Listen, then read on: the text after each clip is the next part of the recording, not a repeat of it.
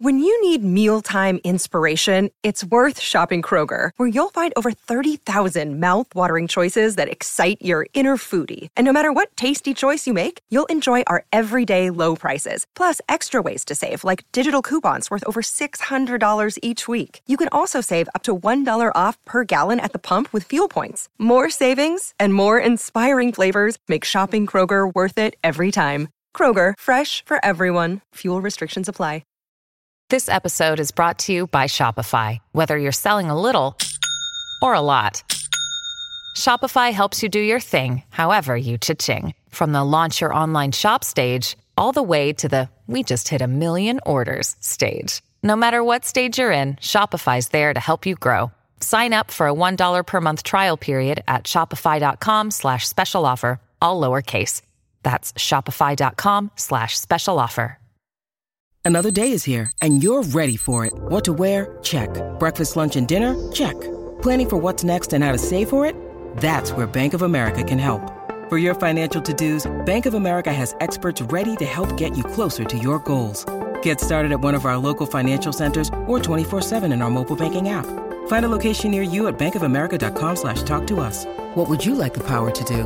Mobile banking requires downloading the app and is only available for select devices. Message and data rates may apply. Bank of America and a member FDIC.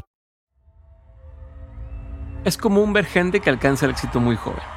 Artistas que llenan estadios antes de cumplir 25 años o deportistas veinteñeros en la cima de sus carreras.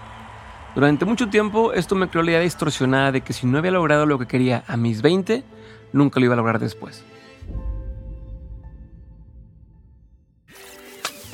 Mi invitada de hoy es un ejemplo perfecto de que esto no es cierto. Ella se llama Amalia Andrade y logró el sueño de publicar su primer libro en el 2015, hasta sus 28 años, en el que a partir de ahí su vida y su carrera cambiaron para siempre. A la fecha lleva cuatro libros publicados, es autora bestseller y además es productora y actriz de la obra de teatro Todas las Cosas Maravillosas, que es un monólogo teatral adaptado de Every Brilliant Thing de Duncan Macmillan. Dicho esto, si eres una persona que está trabajando en algún proyecto, pero de repente sientes que estás estancado, si te preocupa el futuro o cómo llegar a cierto lugar y crees que ya vas tarde, entonces escucha a Amalia porque te va a ayudar bastante este episodio. Yo soy Diego Barrazas y esto es Dementes. Tú eres Acuario, ¿no? Sí. Acuario, pero del 20. Del 20. No, te estoy analizando.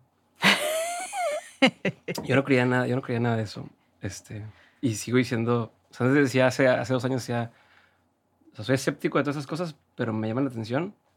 Cada vez paso más de decir, soy escéptico, pero me llama la atención a, a lo creo, pero me da pena aceptarlo. ¿Sabes? Como, este, por todo lo que me ha pasado y lo que me han dicho y lo que he visto, y incluso numerología, me han hecho cosas de esas y cosas que me han dicho y que, Que sí luego pasan. pongo en un cajón como que así y luego pasa algo y, y sí es cierto, esto ya me han dicho y no puse atención, o no le hice caso Mm. y ya pasaron. Entonces así que dices, órale. Sí. Entonces, Yo no sé sí. cómo se explica, o sea, no tengo la explicación y no sé si creo en la explicación.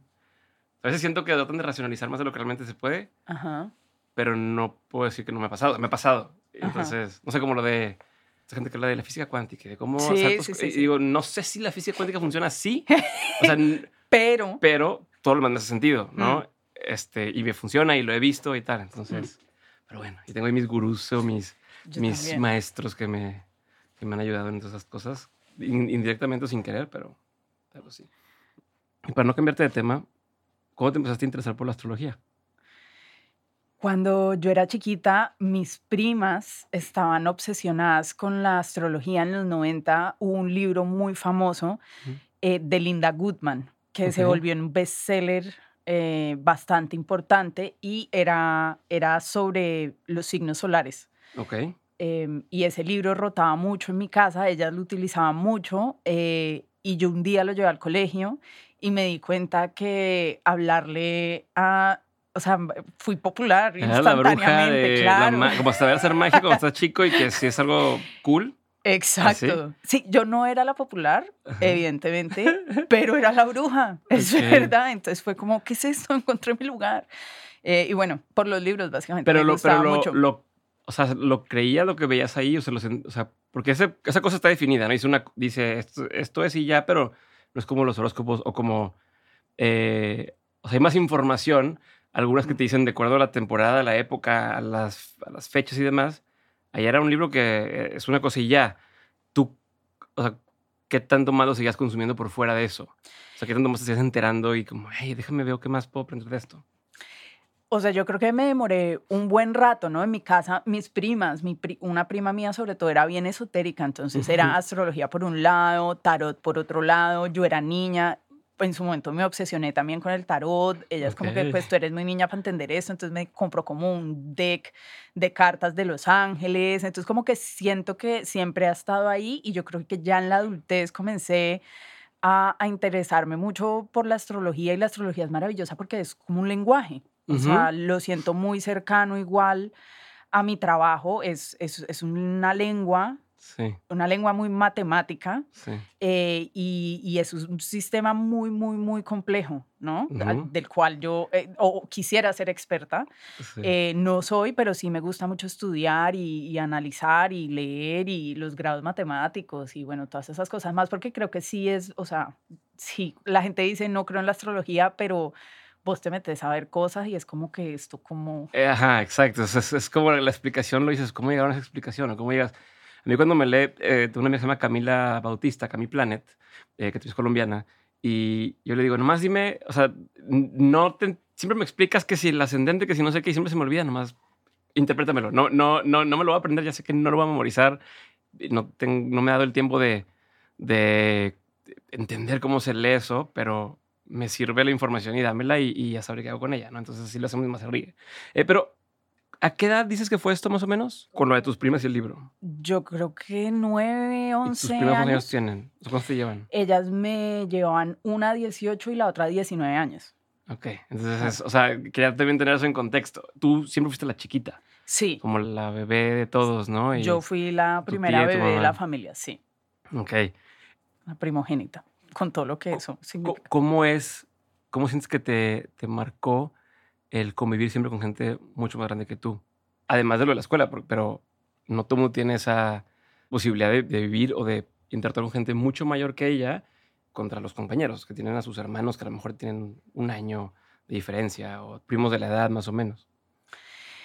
Yo creo que eh, hace poco se hizo viral gracias a Colombia, este, esto de hombres que resuelven. Uh -huh. No sé si eso sí. alcanzó a llegar hasta sí, sí, acá. Sí, sí, resuelven, pero no salió sí, la pero Orgullo colombiano, orgullo colombiano porque eso nació de Colombia. Ajá. Es un meme que, que parimos nosotros.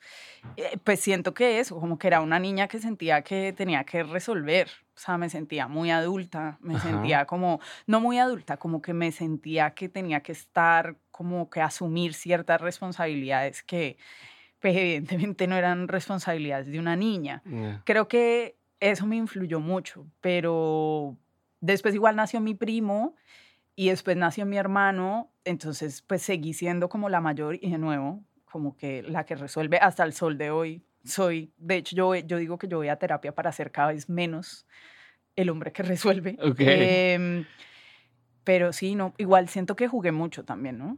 Okay, pero como que desde muy chica te, te, colocaste responsabilidades que a lo mejor no, no tenías la madurez emocional para... 100%. O sea, y eran muy transparentes en tu casa, o sea, de, oye, tenemos esta cosa, este problema, o, o sea, que, que tú notabas lo que estaba pasando y te hacía tener sí. que estarlo en tu cabeza. 100%. O sea, sucedían muchas situaciones en mi casa y recuerdo yo muy niña sentir como necesito solucionar esto, necesito arreglar esto, qué hago, cómo hago, todos tienen que estar bien. Me sentía muy responsable como de sostener, sobre todo emocionalmente, a todo el mundo.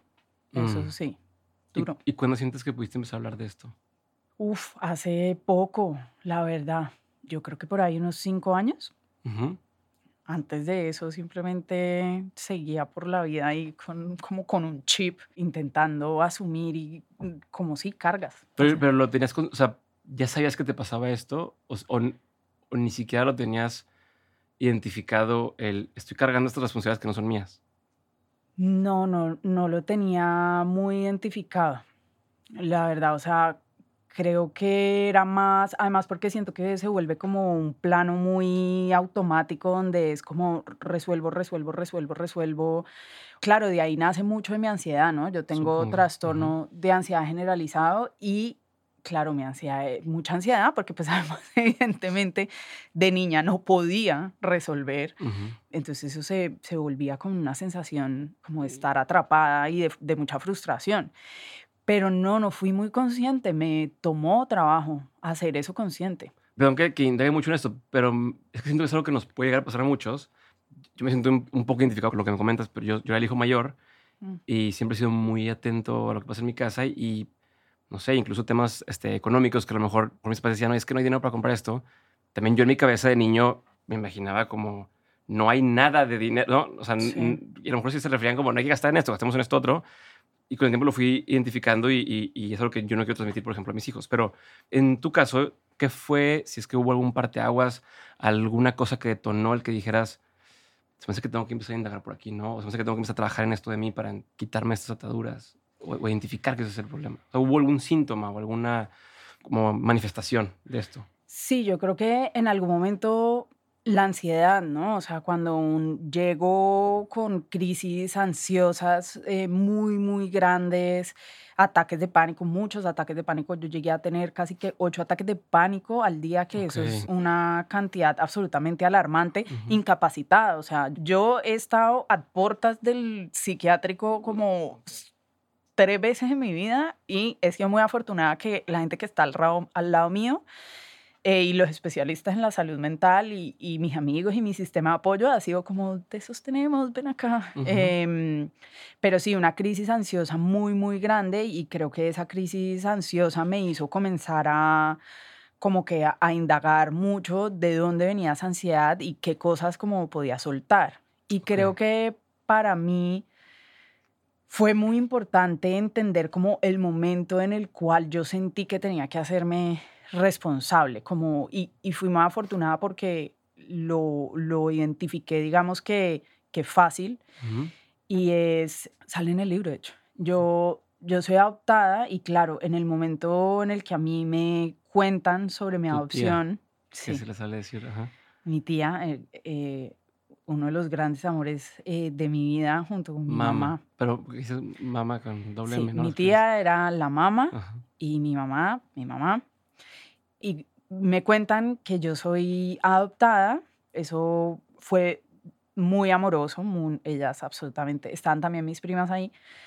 Eh, absolutamente amorosas, generosas, pero claro, yo como niña, obviamente, lo que se me quedó así rayada en la cabeza fue como, un momento, ¿no? Como, o sea, que, como así no estoy entendiendo nada, como así que mi familia no es mi familia, como así que hay otra, o sea, de la nada hay otra señora que es mi mamá, pero ¿y, y qué pasó? Y yo, claro, y hay un montón de cosas que los niños, independientemente de todo el amor con el que te, te lo expliquen y con el que crezcas, porque crecí con infinidades de amor, apoyo, pues o sea, nunca me faltó nada de eso. Si algo me sobró, mentiras, el amor nunca sobra. Eh, claro, ahí se me quedaron como unas preguntas y una reacción muy inmediata que tuve fue no llorar.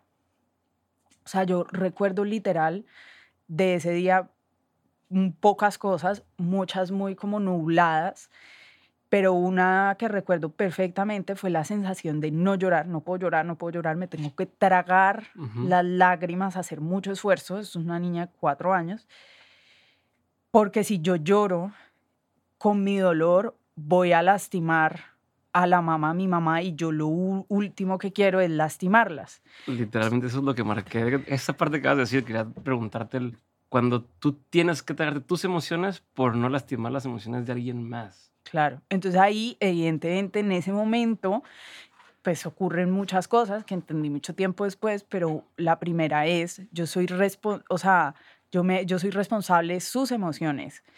Y claro, yo soy una niña, no, debió haber sido así, yo me debía haber desarmado y los adultos me, pues, contenido y, y pues, no funciona. Entonces, desde ese día, Amalia Andrade decidió hacerse responsable de todo lo que sucedía como emocionalmente en la casa. Pero crees que no debe ser así.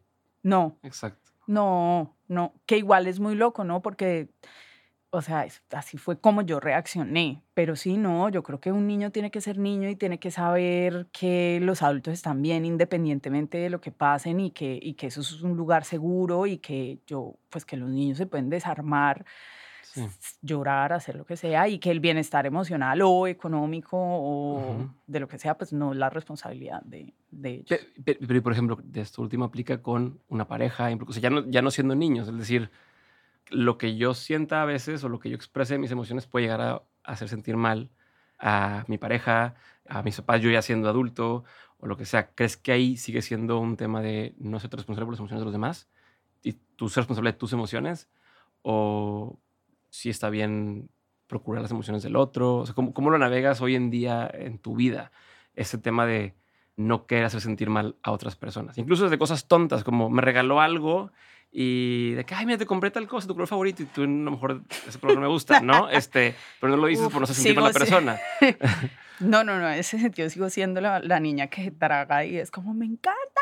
Ok, ok, ok. Eh, porque, pues, obviamente creo que lo que yo sufro es como empatía tóxica. O sea, ya es como que bájale a la empatía, no lo contrario justo en estos días estaba hablando con unos amigos una situación y yo como que, pero ¿será que estoy siendo poco empática? Y mi mejor amiga fue como, estás acá es porque te pasaste empática, o sea, no. Em, yo creo que uno tiene que hacerse responsable de sus emociones y que tiene que intentar tener una comunicación asertiva donde también haya responsabilidad de ambas partes, porque pues evidentemente yo soy responsable de lo mío, pero pues estamos en una relación y eso significa que tus emociones o la manera en la que tú actúas o las cosas que tú me dices, pues tienen una resonancia dentro de mí. Entonces creo que tampoco estas como nuevas escuelas que es como yo dueña de todo lo mío y si yo tengo mal genio porque tú tiraste la toalla, eso es 100% problema mío. No, yo sí soy como que a mí me molesta la toalla, somos una pareja, crees que puede haber un punto en común.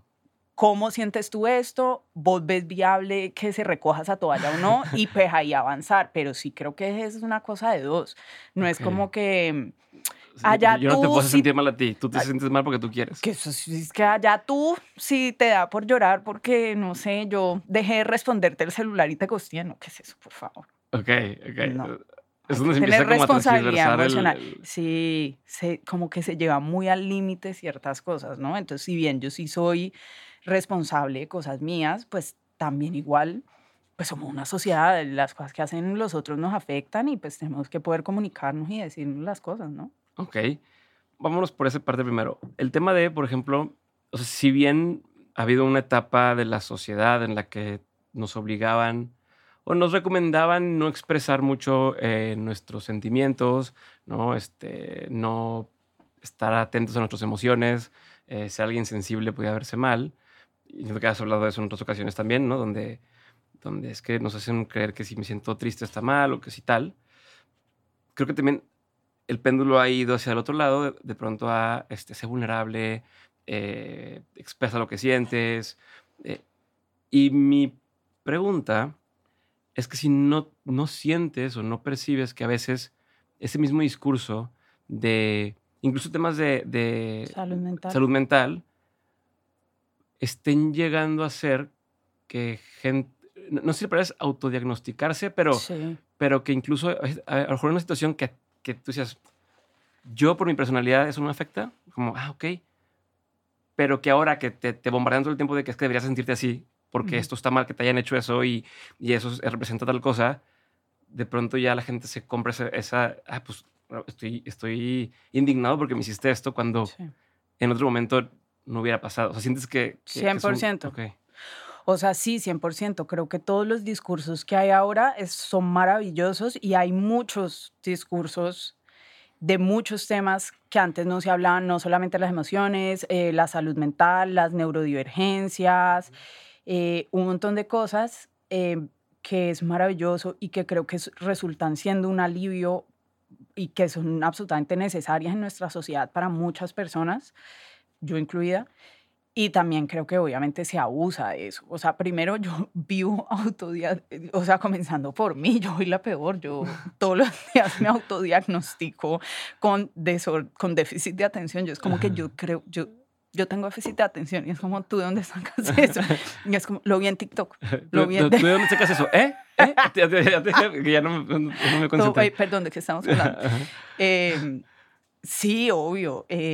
Como por ejemplo lo de, sí, como que ahora es chistoso porque yo lo digo y yo lo he sido y lo he usado, pero con esto de tóxico. Es como que, ¿qué tóxico? Todo el mundo es tóxico, ella es tóxica. Es como, amiga, vos también has sido tóxica. ¿Qué es ser tóxico? O sea, como que sí se pueden llevar al límite todos estos eh, discursos. Eh, y creo que eso obviamente es muy peligroso. Pero sabes que yo no sabría qué hacer diferente. O sea, yo creo que es muy importante como la responsabilidad ética en cómo se comunican estos discursos y, y, en cómo se consumen también. Por ahí tenemos una amiga que, perdón reírme, pero eh, con el, pues voy a decir madrazos en colombiano, pero una hijo de puta. O sea, ella es una hijo de puta. O sea, es, mala. ¿Pero es amiga tuya? Sí, pero es mala, Mike. Y y decía que, que como que no, no, yo no es que sea hijo de puta, es que soy autista.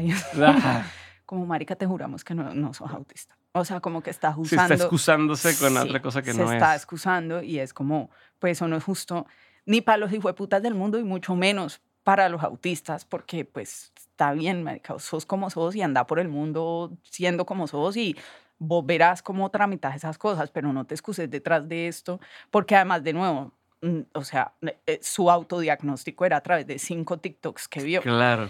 Y por ejemplo, en el libro hay una parte, y yo hago mucho énfasis en esto cuando hablo, y es, por ejemplo, el libro habla de las emociones y yo hablo sobre la envidia. Y digo como, pues hay ciertas emociones que han recibido como una carga social mucho más difícil y que no sentimos las, las emociones en el vacío, entonces obviamente le tenemos como más fastidio, recelo o lo que sea, y pues que la idea igual es que aunque entendamos la diferente naturaleza de las emociones, pues entendamos que intrínsecamente no es que sean buenas o malas, las emociones son información. Entonces yo hablo como de mi experiencia en la envidia y digo como evidentemente hay envidia, que hay gente que siente una envidia muy fea y muchas veces hemos sentido hacia nosotros envidias feas, es que siente, o sea, es oscuro. Y yo digo, despojándola de ese extremo, dejándola como en lo más básico, pues la envidia habla de un anhelo.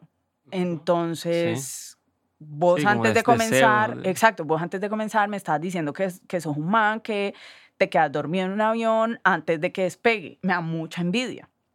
Diego, me da mucha envidia. Yo no duermo, a mí me toca tomar droga, yo lloro, o sea, la paso mal en los aviones eso no significa que yo te vea durmiendo al lado mío y pues sienta... ¿Cómo lo despierto? Sí, es como le voy a chuzar el ojo.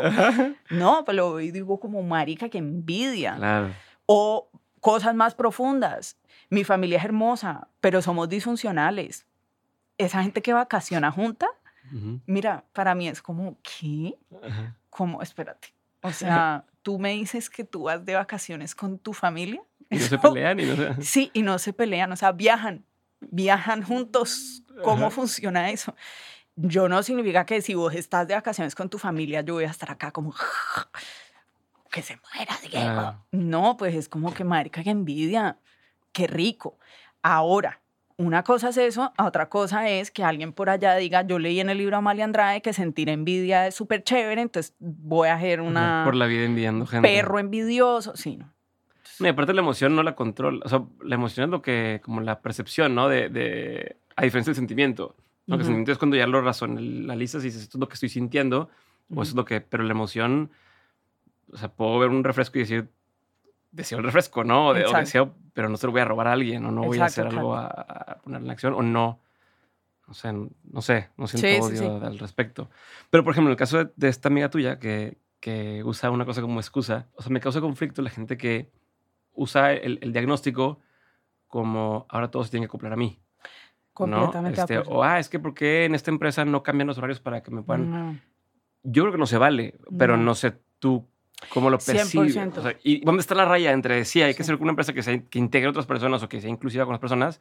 Ah, déjame, me acoplo para lo que esta persona tiene. Aunque es real lo que tiene, y sí es cierto que a lo mejor le cuesta más que a otros hacer X o Y cosa, ¿cómo crees que se debe de atender o de manejar la situación a nivel, yo tengo la condición y yo soy el que dice y me gustaría que me den un horario flexible porque nunca llevo tiempo a las cosas, o, este, o eh, la empresa decir, pues no, pues esta persona no puede trabajar aquí porque no, no se acopla a nuestra forma de trabajo.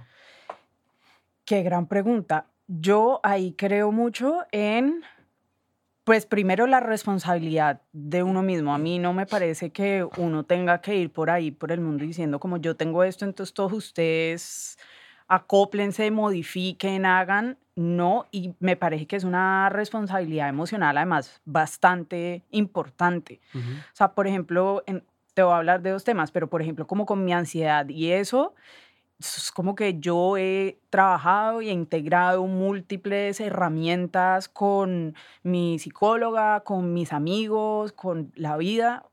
Eh, y es como que si tengo un ataque de ansiedad, esto es lo que yo tengo que hacer, yo mm. conozco, esta es mi información, estas son mis necesidades y yo lo comunico. Jamás en mi vida he esperado o le voy a gritar a un amigo o a mi pareja como tú no supiste contenerme pues como, no, eso es mi responsabilidad. Obviamente sí me parece muy importante. Creo que en absolutamente todo lo que pasa en el mundo, porque sí tenemos que vivir más em, empáticos, también al menos lo mínimo que uno puede hacer es educarse también. Entonces, eh, si yo nos salimos de aquí, nos hacemos mejores amigos, yo voy a buscar, bueno, ok, eh, estas son las cosas, me quiero educar para poder ser una buena amiga.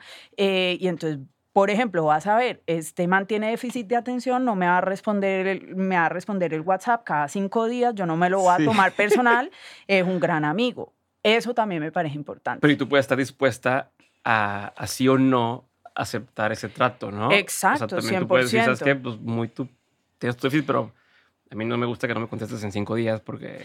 Exacto. y poner esa... Y creo que es como más de diálogos, es que siento que también el mundo es muy, funcionamos horriblemente dentro de unos binarios que se sienten como cadenas de fuerza horribles. Entonces también, porque también me pasó, como yo me hago yo sola responsable de toda mi ansiedad y es como que, o no, a mí me toca pedir ayuda. A mí me toca, yo sé todas mis herramientas, pero me ha tocado momentos donde soy como, Diego, estoy un poquito ansiosa. Yo te quiero decir, si en algún momento me siento muy mal, voy a salir a respirar. ¿Eso está bien con vos? Cosas así. Eh, negociar, o sea, negocios. previos Total, yo soy una persona altamente sensible y es básicamente hay ciertos como estímulos, luces que me, sí, los sonidos, ajá, strobers, eh, cosas así y, o sea, esta luz, esta luz es difícil para mí. No, no me, no me está matando, estoy bien. Pero entonces, no pasa nada, yo sé que vengo, hago esto, no sé qué. Por ejemplo, si vamos a estar aquí 15 horas en esta luz, yo te voy a decir, listo, vamos a grabar, de estas 15 horas vamos a grabar 5, el resto yo voy a estar aquí adentro con gafas de sol.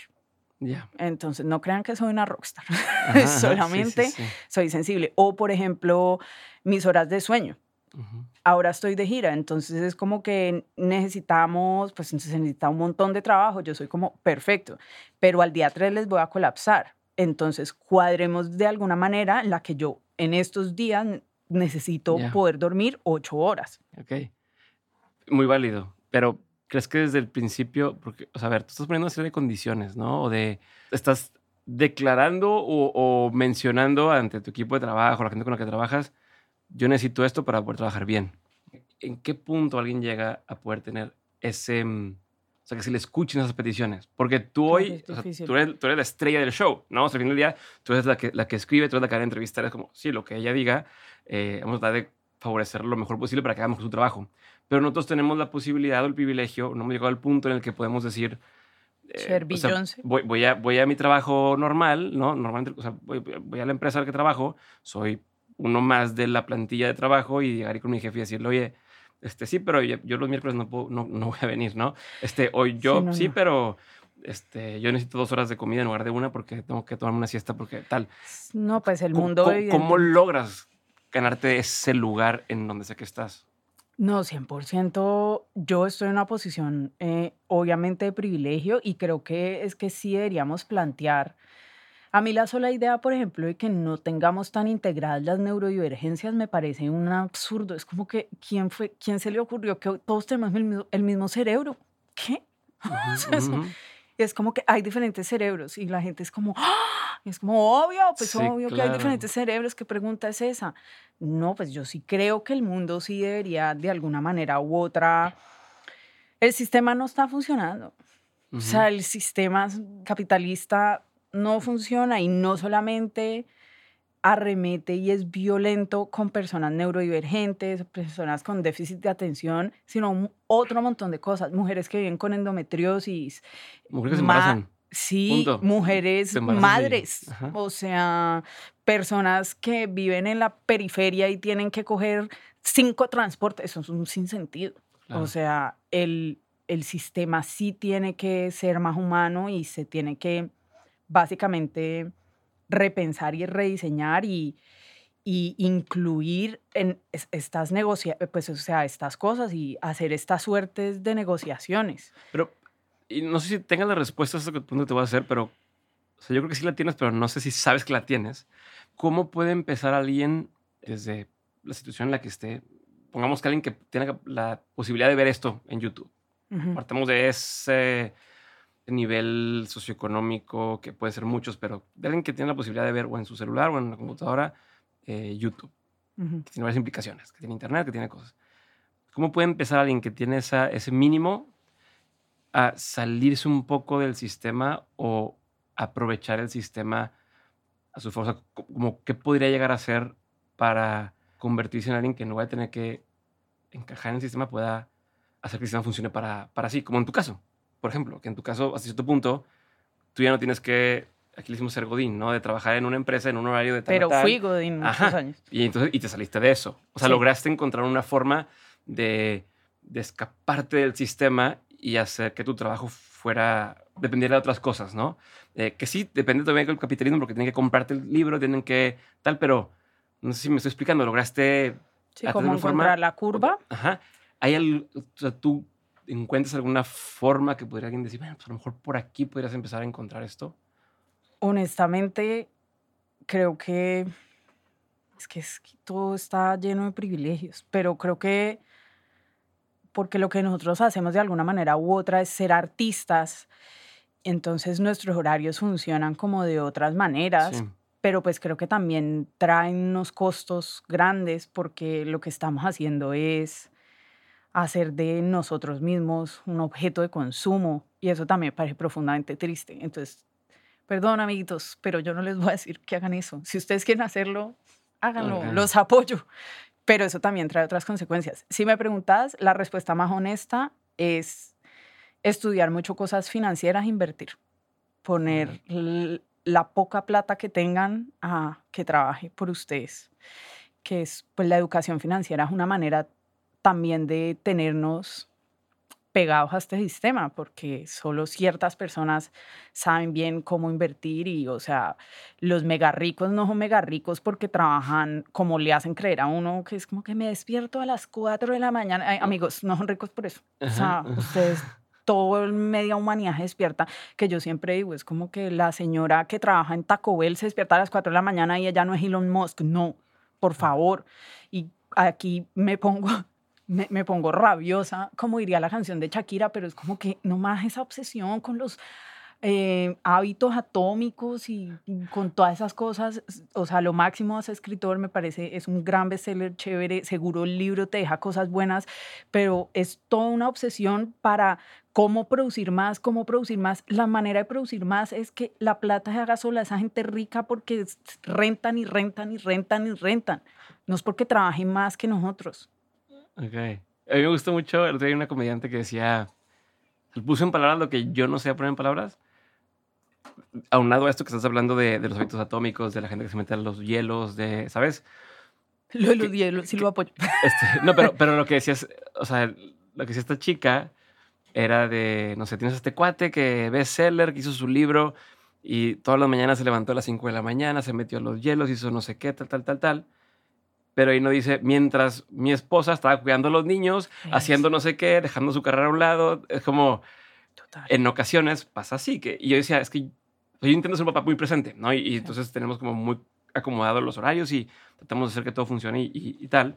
Entonces yo digo, no me alcanza el tiempo para hacer los hielos, no sé qué, ir a tal, El club de las 5 de la mañana. No se despierten si no les toca despertarse a las 5 de la mañana por el amor a Jesús. Y ahorita tengo que hacer el club de las 3, de las 5 y de las de, de varias de la mañana, varias veces en la, en la, noche. Pero, pero eso, como, como que se nos olvida a veces por ver estos personajes, esas historias que cuentan, que no sabemos qué hay detrás. O sea, muchas veces pues sí, la prioridad es esta, pero entonces no está todo lo demás, o, o, sea, el tiempo es finito y no puedes hacer todo al mismo tiempo. No, y la respuesta es... la respuesta es fortuna generacional, fortuna generacional. Nada más, nada más. Si tus papás tienen una casa a nombre propio, vos tenés ya, y pues obviamente hay muchos otros niveles de privilegio y demás, pero tenés más oportunidades de muchas otras cosas que otra gente. Es que... La posibilidad de vivir cerca de donde trabajas. Total. Vives cerca de donde trabajas y ya te ahorras plata, o sea, un montón de otras cosas, sí, ¿no? O sea, tres minutos más y acabo, acabo con el sistema.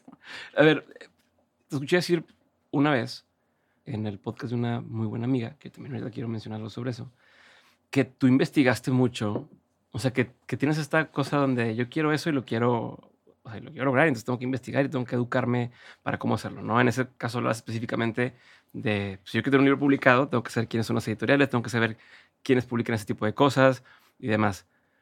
Eh, ¿Qué tanto crees o sea, porque tu otro lado de ti eres muy esotérica, ¿no? Por eso, llamarlo de alguna forma, ¿no? Crees en el tema de la astrología y demás.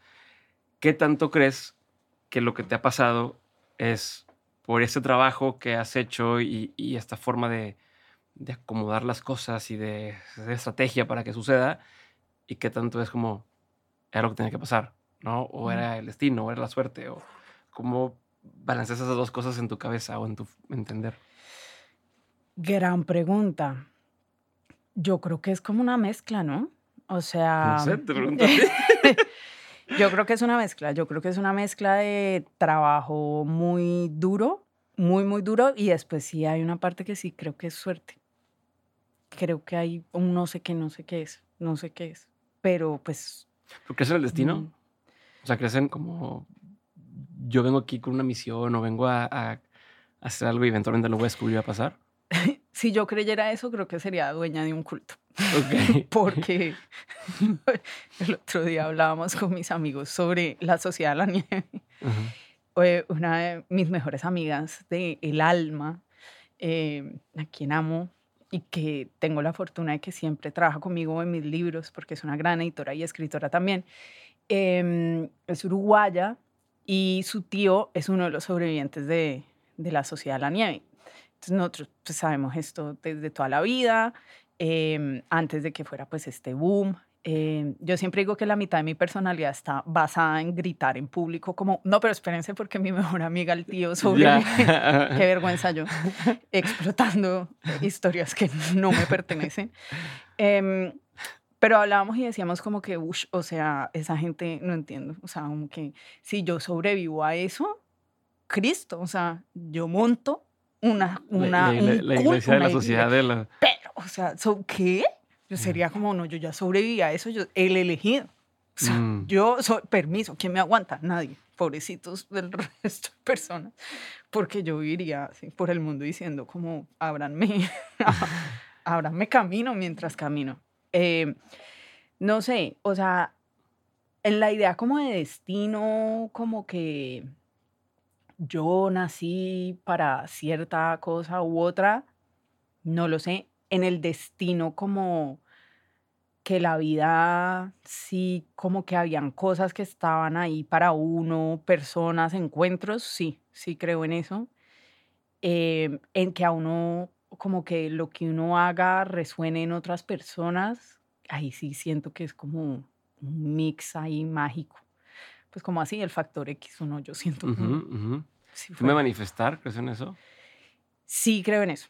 Sí, creo muchísimo, muchísimo en manifestar, pero también como enmarcada. Yo, yo en esto soy muy acuario, ahora hablando de, de astros, y es como muy enmarcado también en, en, pues en la realidad de las cosas, ¿no? O sea, como que me da mucha rabia ver a niñas ricas vendiendo cursos de manifestación que compran otras mujeres en situaciones socioeconómicas que es como que, amiga, no, no, no es por ahí. Pero sí creo en, en cómo decretar en las cosas que quiero, sí. Y lo hago mucho, mucho. ¿Tienes algo que me puedas compartir que hayas decretado y que haya pasado? Ser una bestseller. Ok. ¿Cómo, o sea, cómo, cómo, o sea, vamos a desmenuzar eso? Oigan, yo soy humilde, perdón. No, no crean que no soy humilde. No, no, no, no, no eres humilde. No, este, pero díganle que sí para que sienta que... Este, no, ¿cómo, o sea, desmenucemos eso? Porque es, es ese tipo de cosas donde uno, bueno, no sé si te has tocado ver tutoriales de cómo se amarra uno un, un moño, este, que no sé, hace una boda de que se llama un smoking, un moño. Las instrucciones siempre son así de, empieza con eh, un lado, otro lado, eh, júntalo así y de repente, ¡pup! Ya está. Y tú, no, espérate, estás brincando, nunca te viene como, o sea, hay un paso que no te están diciendo, ¿no? Yo lo que quiero aquí es medio desmenuzar un poquito, porque de pronto sí, yo decreté que iba a ser bestseller y, y, y me convertí en bestseller. Quiero desmenuzar ese paso en medio de de entrada, ¿qué significa que lo hayas decretado? Y puede ser lo más literal posible de incluso si me dices, ah, es que yo lo escribí, o yo lo pensé, o yo hacía una práctica que era, no sé, yo rezaba de que quiero ser bestseller. O sea, ¿Qué significa para ti lo decreté? ¿Cómo se ve eso de lo decreté? Y después, si puedes compartir un poco qué hiciste para que sucediera, qué acciones tomaste para que llegara a pasar. Teniendo en cuenta que hay un elemento, como dices ahorita, de factor X, suerte, este, resonancia con la gente, que pues, no lo podemos controlar, pero lo demás, ¿Qué significa y qué hiciste? Yo como que mm, nunca he hablado mucho de, de, esto, la verdad. Porque igual sí siento que hay una parte ahí que, aunque yo me, me siente acá y decir como yo lo decreté, en verdad, o sea, sí, o sea, no, no nunca sabemos, hay, hay algo ahí por lo cual eso pasó y uh -huh. yo no tengo control y me siento infinitamente afortunada y, y yo sí vivo eso como un milagro. O sea, para uh -huh. mí sí es como que yo me siento, sí, que esto es, es muy difícil.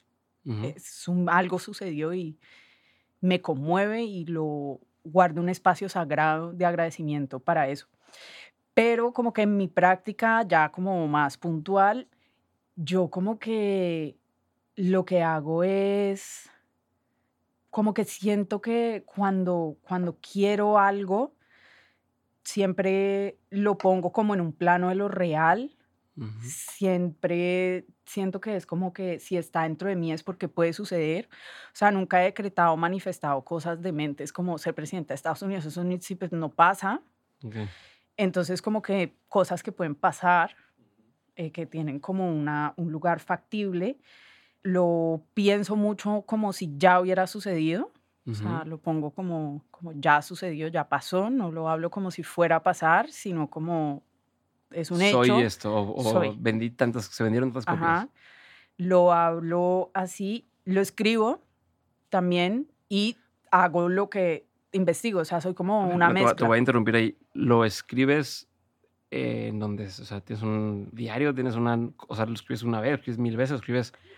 Mm, no pienso. Y dime la verdad, así tal cual, ¿no? O sea, no, no, no. Como y puedes decir, no, te creas, lo pongo, lo mando en WhatsApp. Un o sea, álbum secreto con 700 códigos, ¿no?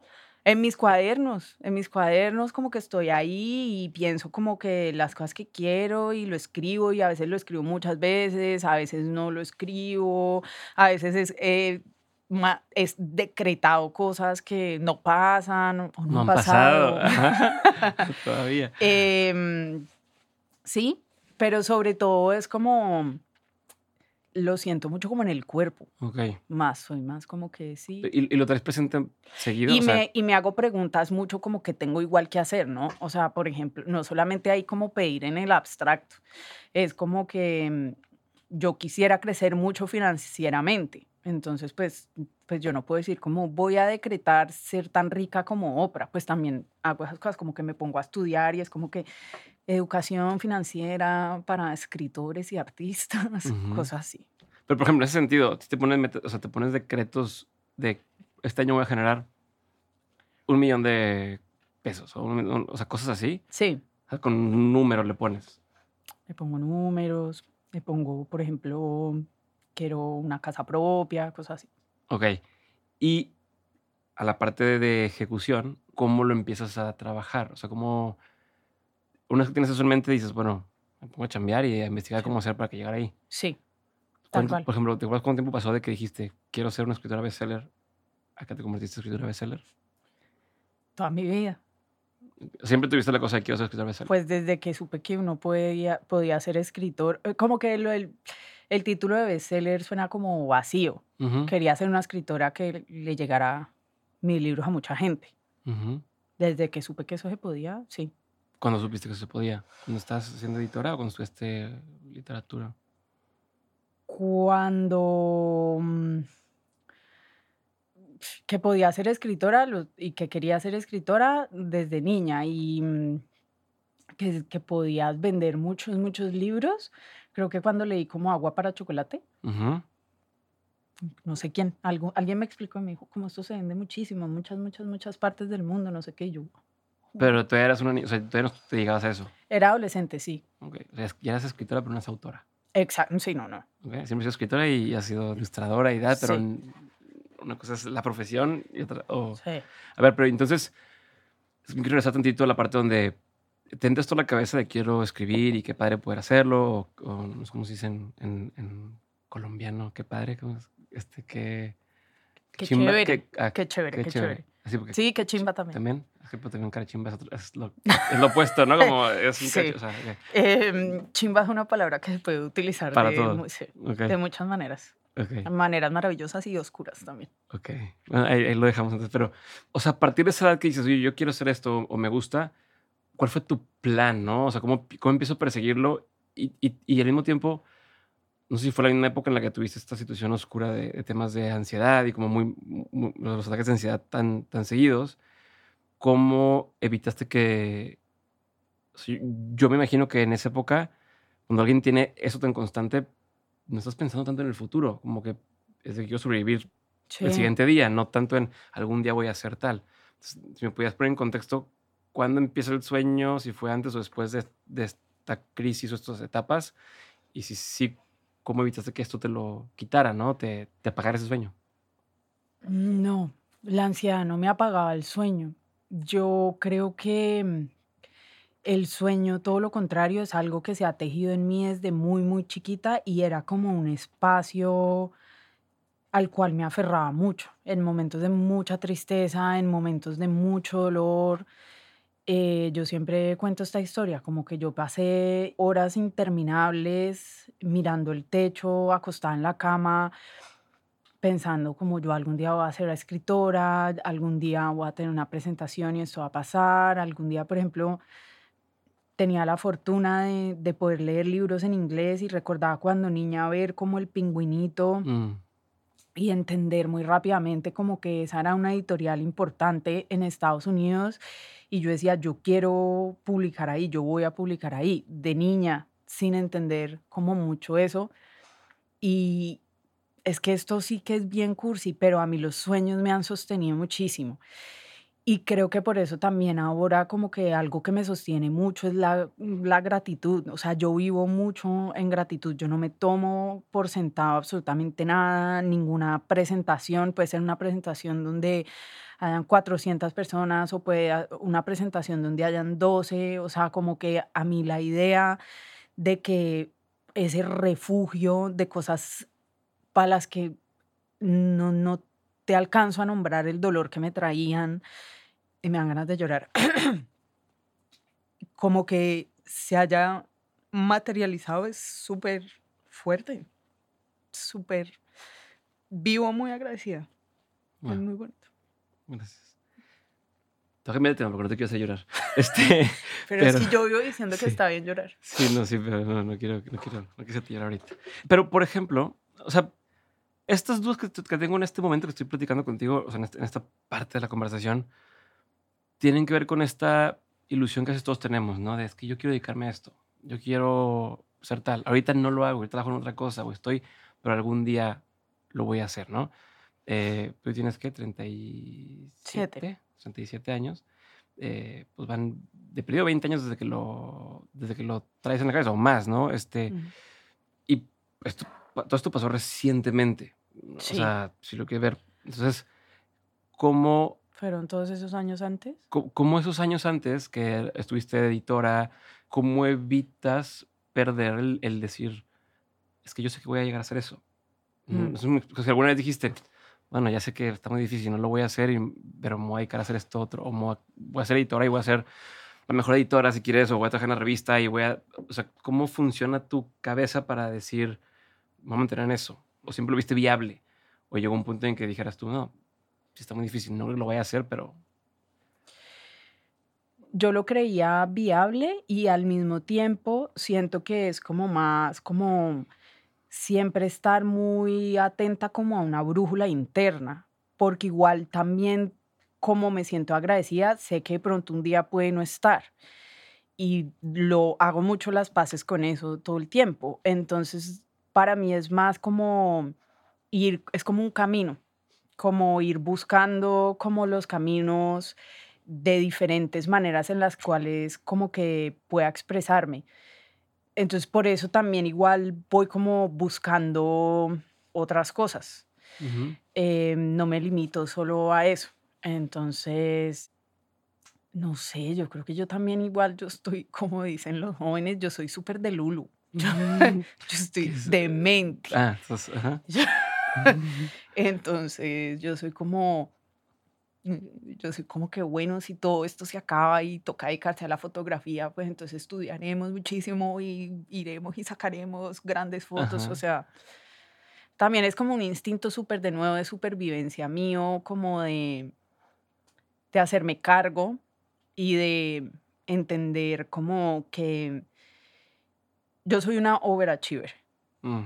muy grande eso me juega súper a favor y súper en contra, pues porque es una cadena, ¿no? Entonces soy como, pues con este libro, por ejemplo, como que tenía que investigar sobre las emociones y yo ya la más demente leyendo como que neuropsicopatía emocional.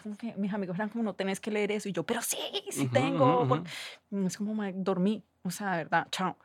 Em, entonces como que ese, ese overachieve, ¿cómo podemos decir eso en español? Como sobre... Mm, pues perfeccionismo, pero ni siquiera es como hacer más de lo esperado. O sea, sí. no sé cómo se le puede decir. Pero sí soy como, como muy perfeccionista. Personalidad tipo A, no sé cómo le llaman así en inglés, Estados Unidos, como que quiero hacerlo. Sí. a ver, se ve, en tu, se ve en, tu, en todo lo que haces, ni siquiera nomás en el libro. Pero eso, pobrecita, porque eso también es trauma. O sea, yo he ido mucho a, terapia para no ser esta loca que, que todo tiene que ser así, es como que suelta, relájate. Entonces. Pero te juega a favor y en contra, porque también te diferencia de todos los demás. O sea, sí, sí, digo, se nota la consistencia en tu trabajo, en lo gráfico de lo que haces, en la calidad de las cosas. Y estoy seguro, para como eres, que hay cosas que dices, ah, pero es que esta la impresión pudo haber sido mejor. O es que es total, pero es que la editorial te dice, pero es que es el papel con el que. O sea, entiendo, pero ya en sí tu 80% o sea, es el 150% para, para lo que está acostumbrado el mercado o para las personas mismas que dicen, o sea, entiendo que tienes referentes, tienes cosas que tú has visto y dices, yo quisiera poder hacer todavía sí. esto. Me identifico mucho contigo en ese sentido, pero yo creo que si para ti esto está en un, no quiero ponerte el nombre, pero 95% o un 80%, no sé, para ti, para muchos de nosotros eso es un 120, 150, 200% de lo que teníamos de expectativa, ¿no? Pero es lo que me imagino que tengo que estar trabajando. Y tú vas el pushback porque no, me, no me, me, contestaste de hoy hacia adelante, ¿no? De si esto se acaba, si esto tal, pero no me contestaste en cómo fue tu forma de entender tu vida los 20 años previos a publicar, ¿no? O sea, a estar ya publicando. Sí. Eh, no la pasé mal. Era mala, pésima Godín. O sea, creo que puedes llamar a todos mis jefes y todos iban a decir como eh, era muy buena en unas cosas y en otras cosas pues era pésima, porque, por ejemplo, eso como de los horarios y todas esas cosas, no, pues, o sea, yo nunca llegué, si tocaba llegar a las 8, yo siempre llegué a las 8 y 15, o sea, no, fatal. La pasé como investigando mucho y no sintiendo que eso sí iba a pasar, ¿sabes? Como sintiendo que sí se iba a dar, que, que sí iba a poder ser escritora y de nuevo por lo que yo te digo, yo sí me pasaba horas y horas y horas, o sea, como que, y todavía soy así, soy como que, o sea, en esa época era como, quiero escribir en Vice, Mm, Estados Unidos. O yo escribí, por ejemplo, en una revista que me gusta mucho que se llama Girls Like Us, que era una publicación sobre chicas para chicas en Estados Unidos, una cosa chiquita, pero pues que para mí tenía mucha importancia. Yo era como que esto me gustó mucho, ¿qué hay que hacer? Y yo pues buscaba como que quién es la editora, cómo funcionan las historias, cómo le hago un pitch. Y yo lanzaba mil, mil tiros al aire. Y decía como estos mil alguno va a pegar. Y estudiaba mucho quiénes eran los editores, cómo funcionaba, quiénes eran los agentes literarios, cómo y quién tiene un agente literario, en qué momento de tu carrera, para qué y quién te sirve. Y tengo historias muy bonitas con todo eso, por ejemplo. Con, con mi agente tengo una historia muy a ver, bonita. cuéntame una. Eh, mi agente literaria, cuando salió mi primer libro, yo no tenía agente, evidentemente. Y el libro comenzó a tener tracción dentro de Colombia y comenzaron a, a- a suceder pues un montón de cosas que yo dije, yo, yo, yo necesito ayuda porque no, no tengo ni idea. Me están diciendo cosas de contratos, me están diciendo cosas de derechos. Perdón que te interrumpa y hacer una pregunta que no puedo quitarme la cabeza. ¿La editorial te peleó el título? No. Por la longitud del título, nunca te dijeron de que no, es que no puede ser tan largo. Mm, mm. Aquí me llama mucho atención el título y me gusta mucho que el título sea así. Y me recuerda mucho canciones que me gustaban, amigo punk, acá donde tenían títulos largos, que no, pero no sé. Uno siempre si- cambia el amor de su vida por otro amor o por otra vida. vida. No, todo lo contrario. Los Ok. cogimos, los cogimos, no, no los cogí yo sola, los cogimos en las oficinas de Planeta junto con mi editor y el entonces director editorial. Ok. No, y todo ese libro también es como, por eso sí digo que hay un factor ahí súper como de suerte, porque si yo te escribo a vos ese libro así como muy descarnadamente, si te hago un pitch, es como que mira, voy a escribir un libro, eh, hice una investigación acerca de cómo sobrevivir a un corazón roto, este libro está todo escrito a mano, va a tener tachones, eh, pero va a tener chistes, va a tener ilustraciones, eh, va a tener unos capítulos. Tarea para que la gente haga cosas. Ajá, va a tener tareas para que la gente haga cosas, va a tener eh, pues capítulos de, de ensayo personal. Después en la mitad del libro hay un cuento que es la biografía apócrifa, es decir, falsa del compositor de La Lambada. Tiene stickers y al final tiene receta. O sea, es como, "What? ¿qué es eso? Y funcionó Se la jugaron. Se- la super jugaron ellos. Y fue muy bonito porque me dejaron, yo llegaba con mis ideas más locas y ellos eran como, sí, vamos. Y yo, gracias. Y funcionó. Pero entonces me decías la historia de. de hiciste unas historias muy bonitas con mi editor. Con mi Con tu agente. agente, perdón. Em, comenzó a pasar esto, yo obviamente ya, yo ya sabía cómo, cómo funcionan las agencias literarias, cuáles eran las mejores, para qué cosas. Y me acuerdo mucho que eh, mi agencia, que es Indent Literary Agency, eh, liderada por Andrea Montejo, mm, yo tenía como el tab ahí abierto eh, del proceso, uno tenía que mandarla el, pues, el manuscrito, ellos deciden si te representan o no. Y yo quería mucho trabajar con Andrea porque admiraba mucho como todos los otros autores que ella representaba y también porque Andrea tiene un conocimiento muy interesante acerca de cómo, cómo vender derechos y cómo hacer que autores lleguen a unos mercados que para mí eran muy sexys. Ujú. Y yo lo tenía ahí abierto y duré con ese tab abierto E- Es, meses. esa. Es de si checas en tu celular, tienes en el internet un montón de tabs también. Sí, muchos. Yo también. y tenía ese ahí abierto y era como que eh, algún, e- ella, ella va a ser mi agente, ella va a ser mi agente, yo quiero trabajar con ella, y, pero yo decía, todavía es muy pronto, todavía no es momento de mandárselo, no sé qué, pero yo ya la tenía ese ojo ahí superpuesto. Y en una de esas estaba yo, compartía oficina con unos grandes amigos que son diseñadores eh, gráficos y que me han a- ayudado infinito, que se llama Sigentaler y Co. eh, y ellos tienen su oficina de diseño y yo estaba en una, en una esquinita ahí metida. Ajá.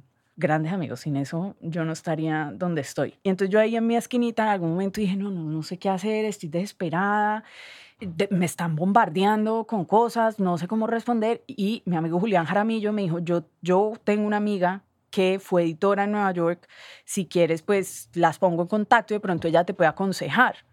Y yo, sí, sabes que sí, sí recibo esa ayuda. ¿Cómo se llama tu amiga? Andrea Montero. No, hombre, claro. Ah, Y yo dije, no, no, no, no, no, vos me estás Ajá, jodiendo. ajá. Dijo, No, no, ¿por qué? Y yo, ¿qué? O sea, no, yo me muero, yo quiero que Andrea sea mi agente, como así. Eh, y de hecho, la primera llamada que tuve con Andrea no fue para hablar de agentes, fue como favor de un amigo. Ajá, Como ajá. que me dice, Julián, que necesitas ayuda. Y Sí, yo, sí, el, el camino fue por otro lado. Sí, yo le dije sí. Y ahí obviamente pues en la llamada yo ni boba que soy le dije como, oye, mira, y a mí me encantaría que vos fueras mi agente, ¿qué toca hacer? Y hoy en día es, es mi agente. Buenísimo. Qué chingón. Me encantan esas historias. Me encanta cuando, no sé si son casualidades o, pero me ha pasado más de una vez donde tienes a alguien que quieres conocer o que quieres, pero que sabes que no es el momento. Y aunque alguien te diga, no, escribe, escribe. No, no, es que ahorita no es, no es cuando y de repente, ¡pup! se apareció por otro camino. Me encantan esas cosas. Sí, a mí esas historias, hay, hay otra que, que me parece que es, que es muy bonita y que guardo muy cercana al corazón y es que precisamente este libro está lleno de fotos porque en, en un momento donde la estaba pasando muy mal, no quería mucho escribir y comencé a tomar muchas, muchas, muchas, muchas fotos. Siempre me ha gustado mucho la fotografía, tengo amigos fotógrafos increíbles y hay, hay un fotógrafo norteamericano que me gusta muchísimo que se llama Alex Soth Ujú. y él hace parte de Magnum eh, Fotografías, que es como un colectivo de fotografía muy, muy importante, donde están muchos de los mejores hoy en día. Y unas amigas, eh, claro, la página tiene cursos, entonces unas amigas me regalaron, me vieron mal y me dijeron, no, pues está pobre, te- regalémosle esto. Vi el curso de Alex Soth y mm, yo tenía como mi página web de fotografía, un Instagram aparte, que de hecho se llama YouTube It's, It's My Art School, porque es como pues no me alcanza la formación, Ajá. no puedo ir a la universidad para esto. Entonces pues me, a, mm, a punta de esos cursos. Y no, pues me cambió la vida. Ya lo admiraba muchísimo, pero después de ese curso fue absolutamente alucinante. Y yo dije, "Y yo le voy a escribir por Instagram. Y yo llegué y le escribí, yo le dije como, oye, em, soy escritora, estoy aproximándome a la fotografía, no a ser fotógrafa, pero esto me ha cambiado la vida y también la manera en la que me relaciono con la escritura. Soy adoptada, quiero escribir un libro sobre la adopción con fotografías. No sé por qué te estoy contando esto, pero te admiro mucho. Eh, muchísimas gracias, espero que estés bien. Instagram, me respondió. Y no eso, me dice, no puedo creer lo que me escribes, yo adopté a mi hija en Bogotá. Yo no tenía ni idea. Cuando escribas ese libro, mándamelo. Y siento que, o sea, pues eso puede ser chiquito, para mí es enorme. No, es enorme, claro. Y para mí, esa es la manera en la que funciona el mundo. Y es como que a veces sentimos como que las cosas no son para nosotros o que hay otra gente que está lejísimos y es como, y si solo uno intenta, Sí, claro. pues intentar, a ver qué pasa. A veces pasa algo, a veces no pasa nada. Me emociona mucho pensar así. Me eriza la piel escucharte esas cosas. Eh, Amalia, una duda sobre. No sé si tienes déficit de atención o no. No sé si sea eso. Pero lo, lo que me estás contando ahorita de que llegas tarde de, de, y demás. em, ¿Cómo lo administras una vez que ya consigues lo que quieres? Me explico. A mí, yo que tengo este pedo, a veces estoy, tengo que vender esto, ¿no? O sea, quiero venderle a un cliente tal, ¿no? Y entonces, ¿cómo llego a él? Consigo la, la junta, me dice, me encanta, hay que hacerlo juntos, manda el presupuesto. Y a veces, ese de, ya, ya lo vendí. Me dijo que sí, alineó que yo le dije, me, o sea, le dije, va a costar tanto. Me dice, sí, nada más mándamelo por escrito. Te paralizas. No sé por qué. Puede pasar una semana, dos semanas que... Y es nomás pasarlo a limpio porque ya acordamos y mandarlo, ¿no? Y estoy dando un ejemplo muy particular, pero en tu caso, donde te, te comprometes a... Voy a publicar un segundo libro o una fecha o no sé en tu caso cómo son los deals, pero donde a lo mejor te dicen, ok, te compro el libro, pues tienes que escribirlo, no como te lo pre-compro. ¿Cómo manejas eso? O sea, ¿cómo administras tu tiempo, tu forma de trabajarlo para que suceda en tiempos y en formas lo que tienes que estar haciendo? Sí, sí, 100%. Eh, yo también me abrumo y hay veces que no logro concentrarme, no logro trabajar como mucho en cosas. También me pasa que tengo evidentemente como hiperfocos, entonces como que solo puedo pensar en eso, no puedo pensar más en, en, otras cosas. A mí, ¿sabes qué me sirve para terminar vainas? Trabajar en, con equipos, o sea, trabajar con equipos igual y, y, y trabajo mejor sobre presión. O sea, yo nunca he hecho un libro así como de no sé, siempre hay, me voy a inventar, una línea de tiempo de un año para escribir un libro y yo siempre estoy ahí mm, dos semanas antes como... Ok, ¿sí te pasa eso? Sí, 100%. Nunca soy como esa, o sea, eso existe, esa gente existe, que es como que entrego todo a tiempo, todo, no. Yo siempre estoy pegada ya al techo la semana antes, llorando, diciéndole a mis amigos, ayúdenme, por favor. ¿Por qué me comprometí a esto? Sí, sí, yo, ¿por qué a mí? Yo cuando me metí en esto, Dios mío, Señor. Em, entonces, pues intento como tener equipos de personas que, que la verdad me chuzan y, me, y son como que toca esto, toca esto, y, y me amenazan. y, yo soy como, ay, bueno, sí, ya, chao. Incluye a Andrea, mi agente, que es como que si no haces esto, seguro ella exagera con sus amenazas, pero yo suena pero que Necesitas, necesitas eso para que te den las ganas de hacerlo. Claro. O cosas como, bueno, la obra de teatro, pues es un trabajo comunal, entonces es como que, pues yo no podía no ir a ensayo. ya, voy a enseñar. Pero incluso creo que mi director era como que, uy, no, esta niña está muy... Como, hola, es acá. O sea, y por ejemplo, de hecho, creo que nadie nunca ha entendido más la manera en la que opera mi atención que mi director. Porque yo sí, por ejemplo, en ensayos era como había un momento en que la sensación que yo tengo es como que se me llena la copa y no importa, o sea, no es mi voluntad, no es que yo no quiera, o sea, es como que tú estás hablando, nada se me está quedando. Sí, ya. O sea, esto, esta copa, sí, esto, y no es que yo no quiera, o sea, yo, yo soy como, sí, dale, sigamos. Es la importancia de esto, hacer lo que tenemos que estar haciendo. Pero... Sí, y es como, no, la copa se llenó y es como que todo lo que tú, eso no va a entrar, no va a entrar. Eh, y él era como, me veía y era como que, pues, pues no, esta niña ya no le, pues, aquí se acabó el ensayo porque mi, eso no sirvió más. Eh, sí, por ahí así. Apúrense antes de que Male se apague. Vamos a hacer todo lo que vamos antes de que se le diera la copa. Así, Literal, es como, métete este texto. Y yo como, sí. Eh, pues así. A ver, háblame de la obra. Ahora sí, este, te pregunté antes de empezar que si era lo mismo que estaba también, o sea, es el mismo guion o la misma obra, no sé cómo decirle, que la que está haciendo Erika de la Vega en Miami y ahora en un par de ciudades más en Estados Unidos. Es la misma obra. Es la misma obra. Con mi reina bella, eh, dueña del planeta, eh, le haría una escultura en mi casa si pudiera, Erika de la Vega. Claro. La amo. Súper linda. Saludos, Erika. A ver, Erika es una persona que todo el tiempo ha estado frente a las cámaras, ¿no? y es buenísima en lo que hace, en ese sentido, cautivadora, entonces, cuando ella me dijo, voy a hacer puras cosas maravillosas, dije, claro, me hace todo el sentido. Y luego te pregunté, ¿es, lo mismo, ¿es la misma obra? Porque yo tengo entendido que tú tienes pánico escénico. Y entonces dije, ¿cómo Amalia? O sea, si tiene pánico escénico, uno, va a ser una obra. Y dos, una obra que requiere tanta improvisación porque el público, pues no sabes qué va a pasar con el público. Y cada noche, aunque sea lo mismo, es, es, diferente. Entonces, explícame ¿Por qué aceptaste? ¿Por cómo te ha ido? ¿Qué, qué ha cambiado? Como, cuéntame ahí un poco de, qué pasa por tu casa y por qué empezaste a hacer esto. Por Erika, por Erika. Em, Erika es una genia, yo la admiro infinito y yo no sé, yo siempre he sido un poco histriónica y creo que, bueno, antes de ser eh, escritora soñaba mucho tiempo, soñé mucho tiempo con ser actriz, eso obviamente lo, lo engaveté, no pasó. En parte por mí. Me hago novia de una Ah, sí. Este, el viejo truco de no sería actriz, pero me haré novia de una actriz. Sí. estuvimos muchos años juntas, maravilloso. Y claro, yo siempre he sido un poco, yo soy la reina de mis traumas, mis chistes, Mm. ¿no? Entonces, claro, yo voy por ahí siendo la payasa del grupo y recuerdo mucho y yo le decía a Erika, yo quiero hacer stand-up. Después de ver el stand-up de Erika, Mm.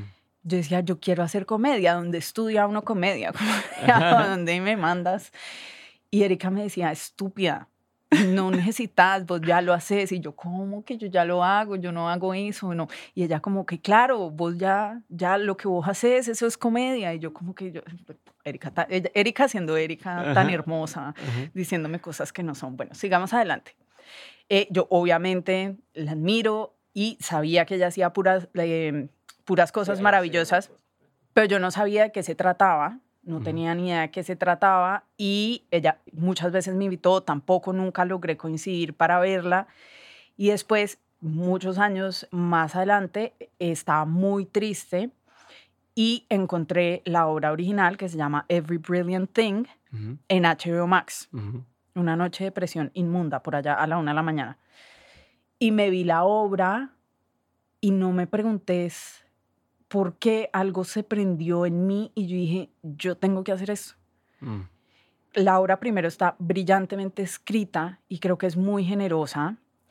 Encontré muchos puntos de convergencia con mi trabajo. Es una obra que habla sobre la salud mental y, y le da como el tema, como el peso y la seriedad suficiente, pero también lo hace a través del vehículo del humor. Ujú. Es interactiva, mis libros son interactivos. Y yo sobre todo, te lo juro que yo dije, si Erika puede, de pronto yo puedo. No porque yo me compare con Erika, sino porque Erika me dijo que yo podía. Sí, sí, sí, sí. Sí, me está dando voto de confianza Sí, de que... sí, Erika dijo que yo podía, de pronto yo sí puedo. Pero igual todo fue una absoluta locura, todo, desde que me hayan dicho que sí. O sea, pero porque- entonces tú lo viste dijiste, esto, esto me llama, lo quiero intentar. ¿Y Sí. qué hiciste? ¿Buscaste quién? O sea... Y llamé a un amigo que es manager, que es productor, que es muy talentoso, y le dije, Juancho, yo quiero hacer esto. Nunca has actuado. No. Ok, ok, ok. Y Juancho como, pero, ¿A qué te refieres? ¿Quieres escribir sobre ¿Cómo esto? ¿Quieres, es? Como- ¿Quieres dibujarlo? pero, o sea, tú me estás diciendo que tú quieres hacer un monólogo interactivo, 360, porque nosotros lo montamos en Bogotá 360. Ajá. La obra se puede montar en 180, bueno, otras cosas, pero lo montamos 360 y yo sí, sí, yo quiero hacer eso. Pero tú puedes hacerlo, sí. Yo lo, yo lo puedo hacer. Yo no sé cómo, pero te lo juro que es que necesito que veas la obra. Y es, o sea, en cuestión de tres horas, se vio la obra y me dijo, sí, ya. Y yo, ¿qué, qué? Perdón, ¿qué? Como dice una amiga caleña, disculpe, mami, ¿qué? Ajá. Y mm, así un día me bañé y fue, es que tengo ensayo. O sea, que yo era como, ¿qué es eso? O sea, él- te ayudó a gestionar todo el tema de... Nosotros hicimos una coproducción, entonces él se encargó de toda la producción. O sea, pero de, todo. de- de hablar con esta persona y decirle, dame los derechos para hacerla acá. O sea, Exacto. porque no es nada más como de, ah, bueno, déjame, hago la No, copia no. aquí y Ah, a ver no, no, qué no, no, no. es como todo No, un tema. negociar los derechos, para negociar los derechos, pues muy serio, eso tocaba mandar las hojas de vida, las hojas de vida del director, que cómo lo íbamos a adaptar, la, la obra tiene mucha música, la obra original usa el jazz, nosotros la cambiamos todo por salsa, Ah, porque lo hicimos en Colombia, entonces bueno, todas esas cosas nos tocó y nos dijeron que sí, fue como, Oh. oh, wow. Y nada, y después como eso, comenzar a ensayar, em, que el director, eh, creo que, a ver, de nuevo fui muy afortunada, afortunada de que me dijeran que sí, afortunada de que Erika creyera en mí, afortunada de mi director que se llama Esteban Godoy, que supo, porque creo que muy con otro director, yo creo que eso se hubiera caído y no hubiéramos hecho nada, porque yo me hubiera sentido absolutamente intimidada, no Ujú. solamente porque tengo pánico escénico, sino porque yo no me sé bien el celular de mi mamá Mm. y me tenía que aprender un monólogo de una hora y media. Ajá. Yo, ahí ya fue como, ¿cómo así? Es- yo sí creo que Pero tengo no un déficit es, de o atención. sea, no solo es aprender un monólogo en una hora y media, es también estar interrumpiendo. O sea, es, es- o no es nada más el, lo digo todo de cantadito y lo que pasó. No, no. No, no, y sí toca actuar. Ujú, o sea, no ujú. solamente ir allá a proclamar, o sea, toca Ujú. actuar. y creo que Esteban fue muy generoso en entender cómo me estaba aproximando yo, qué herramientas ya traía yo y cómo podía hacerlo. Y estuvo pésimo, o sea, creo que hasta el último ensa- ensayo, o sea, yo creo que hasta el último ensayo todos eran como, ¿cómo esta niña va a hacer esto? No sabemos. Y ahí te juro que yo no sé, esto es la magia del teatro, yo no sé qué brujería, cosas pasaron, yo no sé qué pasó, no sé si es la adrenalina. Bueno, cuando digo la última función, había- la obra obviamente estaba armada, habían partes que yo evidentemente no me acordaba muy bien, además tenía miedo, era mi primera vez, y la primera función salió perfecta. A ver, pero esa primera función le hicieron onda Friends and Family o, Sí. o fue ya vamos a abrirle al público y a ver quién. Mm, mm. La primera función fue como Friends and Family y prensa. Mm.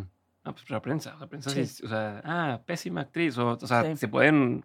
Claro, ¿Y cómo Obvio, te sentiste? pero además vos entendés el nivel de eso, eso- eso es un- como que yo apenas aquí hablando con vos me doy cuenta de, de lo que hicimos. Es que es como que, como así que una escritora se va a meter de actriz y la gente va a Es- comprar eso. boletas y eso va a salir bien. O sea, eso pudo haber No, salido y se muy convierte mal. en el, ah, es que ahora todo el mundo quiere, todo el mundo puede ser eh, actor, ¿no? O es que todo el mundo, o sea, como hay mucha, mucha carga de cinismo a lo mejor alrededor de que alguien quiera hacer algo así, ¿no? Y, o sea, 100%. ¿y por qué ellos? Porque, ¿Con qué experiencia? Este, o no sé, mil cosas.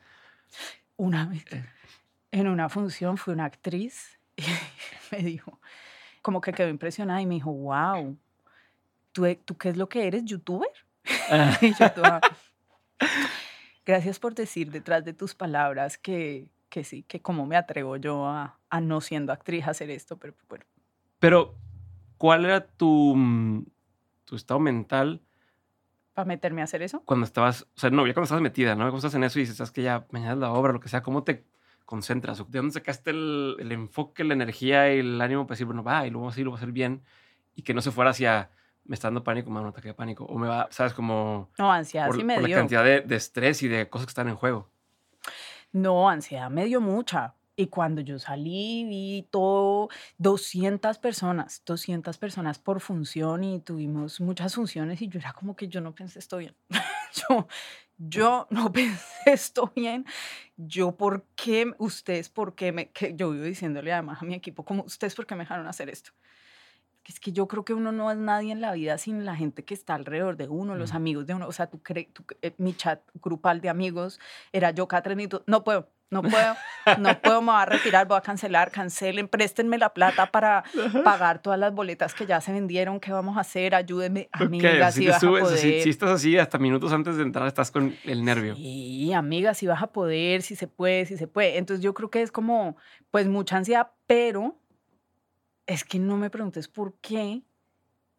Yo creo mucho en, yo entrego todo de mí. O sea, yo cuando estoy haciendo un libro, yo entrego to- 200% de mí. O sea, de hecho, de nuevo, voy a terapia para que, porque mi psicóloga es como que no, tampoco, no es necesario. O sea, de verdad, guárdate. O sea, puedes dar menos. Después soy yo así destruida en la cama, como, Ajá. pero ¿qué pasó? Y mi psicóloga es como, niña, Ujú, o sea, de verdad, entienda. Entonces, como que había una parte de mí que yo decía, si lo vamos a hacer, lo vamos a dar todo ahí, lo vamos a hacer bien y la vamos a romper.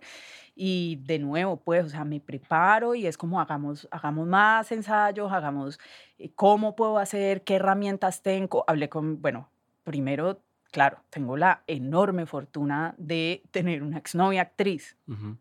que me conoce y que me miró a los ojos y me dijo, haz así, haz así, usa esto, tú sabes, pues, a mí, a mí, a mí. Y no solamente mi ex, sino que tengo muchas amigas muy buenas actrices, Natalia Reyes, por ejemplo, Juliana Velázquez, que también es mi cantante favorita, pero es como amigas, ayuda, ¿qué hago? ¿Qué consejos me dan Sí. ustedes que me conocen? ¿Qué puedo hacer? Eso como, como por ese lado. A Erika también apenas fue a la primera que le escribí, le dije voy a hacer esto. Me dijo como vas a hacerlo bien, me alegra mucho. Pero pues es que yo creo que el aprendizaje más grande que me deja la obra es precisamente eso, como que hay que lanzarse al vacío y, y mi vida creativa es un constante lanzarse al vacío y, y uno de los aprendizajes, la hacer esta obra a mí me cambió la vida para siempre. Yo sé que eso suena muy cursi, pero pues 100% me permitió conectarme con una parte de mí que difícilmente hubiera encontrado, me permitió reafirmarme en mis procesos creativos. eh, pues primero fue como que yo salí después de la primera función y fue como que, que hice en el sentido de que- como si me hubieran acabado de dar droga. Mm, mm. Es como, quiero más de esto. Ok, ok. O sea, esto estuvo muy rico. Yo Ajá. quiero más. Así todavía me de nervios, o sea, Es lo que te iba a decir, o sea, te sigue poniendo, o sea, en las demás funciones te sigues poniendo nerviosa, pero al mismo tiempo al final sales extasiada. O sea, como una combinación de que... sí, es muy y tú raro. sabes de, al final me voy a sentir bien, Sí, pero al principio estás con el nervio, sí. Y hay funciones donde he salido como, wow, o sea, no he tenido nervios y después me coge nervios en la mitad de la función, que también eso he aprendido que es tan diferente de escribir y es como que me decía tanto Juancho y es como esto es el teatro está vivo. Mm, Y también en eso es que es que la obra es muy generosa porque además al ser interactiva entonces también me ha enseñado mucho a soltar porque como cada función va a ser diferente, pues entras vos como más tranquilo de que no es que necesitas lo mismo todas las noches. Sí, no se sabe en el guion y, y van a decir que me equivoqué. O sea, ¿no? Exacto. Ok. Que de hecho una anécdota increíble que para mí fue la peor de todas las funciones. ¿Cuántas y- funciones hiciste? Eh, Ay, no me acuerdo en este momento. Soy mal ser humano. Me acuerdo cuántas boletas hemos vendido, pero no me acuerdo cuántas funciones hice. Mal ser humano yo. ¿Cuántas boletas has vendido? Súper ascendente Tauro de mi parte. 4.600. Órale. Entre 200 y así vamos a hacer el cálculo y ya sabemos, y ya digamos cuántas funciones son. Eh, ah, la peor función, como es, es una obra que es interactiva y, y cambia tanto dependiendo del público, Ujú. Ese día el público estaba también, hay días que la gente, la energía, lo que sea, la luz, según yo, Las noticias del día, lo que Sí. fuera. la gente estaba apagada y yo ahí intentando alzar esa obra y intentando alzarla, intentando alzarla. Y hay un momento de la obra que no quiero hacer spoilers, pero se requiere como mucha energía de, de parte de, del público y que el público se ponga feliz. Ujú. Y, y nada. Y yo ahí, reme y reme y nada y nada. Me paré y los puteé. ¿Así? O sea, literal, literal, "Alto dije, aquí". dije, paren. Le dije, eh, Pipe, a mi ingeniero de sonido, para la música.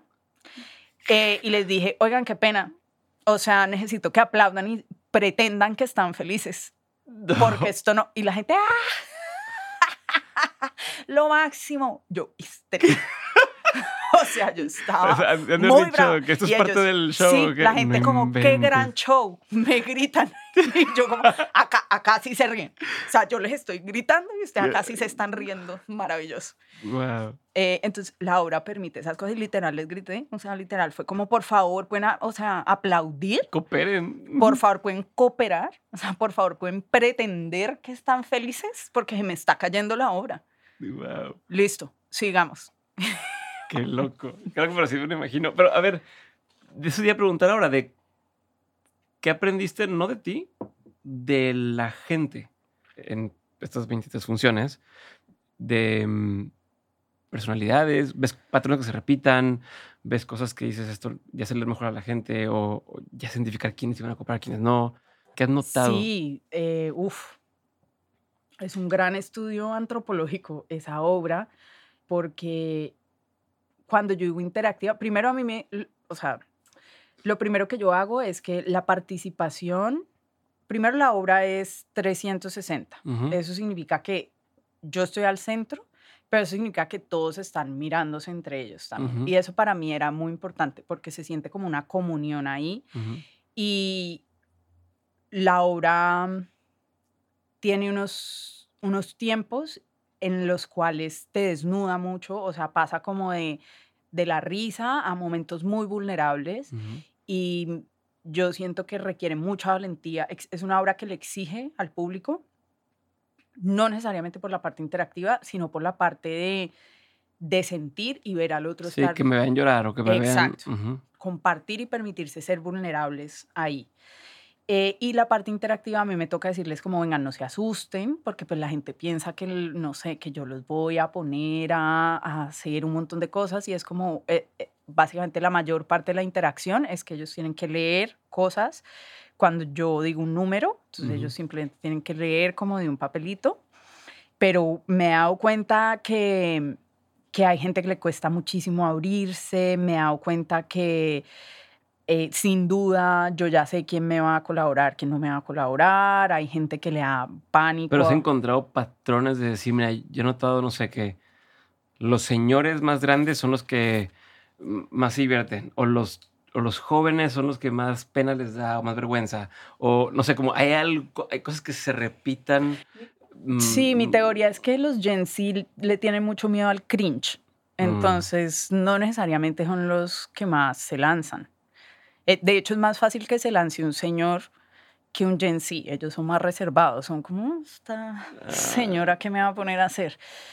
pero sí, como que ese patrón. Pero en general es un ejercicio muy bonito y también muy respetuoso, ¿no? Yo, yo pregunto cómo está bien, quieres hacer esto. A mí me da mucha risa porque antes de las funciones siempre hago un chiste y es que pues yo voy yo les digo, hola, voy a ir repartiendo estas cosas, no se estresen, pues esto no es obligatorio, no participan las 200 personas, eh, entonces si ustedes no quieren, me dicen, entendemos que hay gente que tiene pánico escénico como yo, pero pues yo soy una payasa que asumí esto porque no lo sé. Em, pero hay una cosa que me parece muy chistosa y es cuando estoy entregando los papeles, hay una gente es una sensación increíble que me trata como si yo fuera invisible. Porque no quieren que yo les dé papelitos. Ah, sí, que Entonces no son como, sí, no, es como si yo no existiera, es como, yo es como, oye, tengo la mitad del cuerpo encima tuyo. Obviamente existo, ya entendí que, no, quieres. Esa sensación siempre me da mucha risa. Y de hecho lo digo ahí, digo como, por favor, miren cómo intenta actuar de que yo no existo, ya es la mejor actriz, ya denle papel. Sí, que te va a tocar a ti. Porque sí, porque estás actuando y que soy invisible. Buenísimo. Voy a cambiar de carril por completo. Explícame el 33, si te late. Sí, bueno, pues es un número... Para quien no esté viendo en un video, tiene un tatuaje con número 33 en el antebrazo, ¿se llama esta parte? Sí, cerca a la muñeca. Es un número que ah, como que veo mucho siempre, como cosas importantes, como que lo está en mi radar muchas veces desde que soy chiquita. Mm, y después, em, cuando tenía 33 años, busqué a mi mamá biológica, eh, la encontré, nos conocimos y me di cuenta que ella me ha dado en adopción cuando ella tenía 33 años y que mi mamá me adoptó cuando tenía 33 años. Entonces, las tres, todo sucedió a los 33. Entonces, yo siento pues además de haberlo visto toda mi vida, ahí como que se cerró el ciclo y fue como un episodio bastante importante en mi vida, entonces quise como cargarlo ahí conmigo. ¿Alguno de tus tatuajes que valga la pena ahorita mencionar? Eh, este me gusta mucho, eh, de Rosalía, que dice, yo manejo, Dios me guía. Mm. Me tatuaría todo Rosalía 100%. Y bueno, este, la mamá este es cursi. Todos los tatuajes igual son cursis en, últimas. La mamá me decía mi diamante eterno, entonces ahí tengo mi diamante.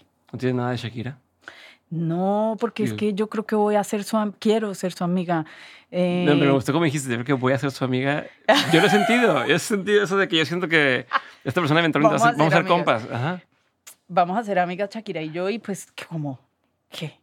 He pensado mucho en tatuarme Shakira, Shakira, Beyoncé, Beyoncé, porque ¿qué es esa poesía? Gran poesía. Eh, y después, ¿cómo, ¿cómo hace uno ahí? Como incómodo, ¿no? Con Shakira y con Beyoncé. Como que, seamos amigas y es como, pero tú tienes tatuado, no sé, raro. Entonces, prefiero Ok. Oye, a ver, me está pasando esto.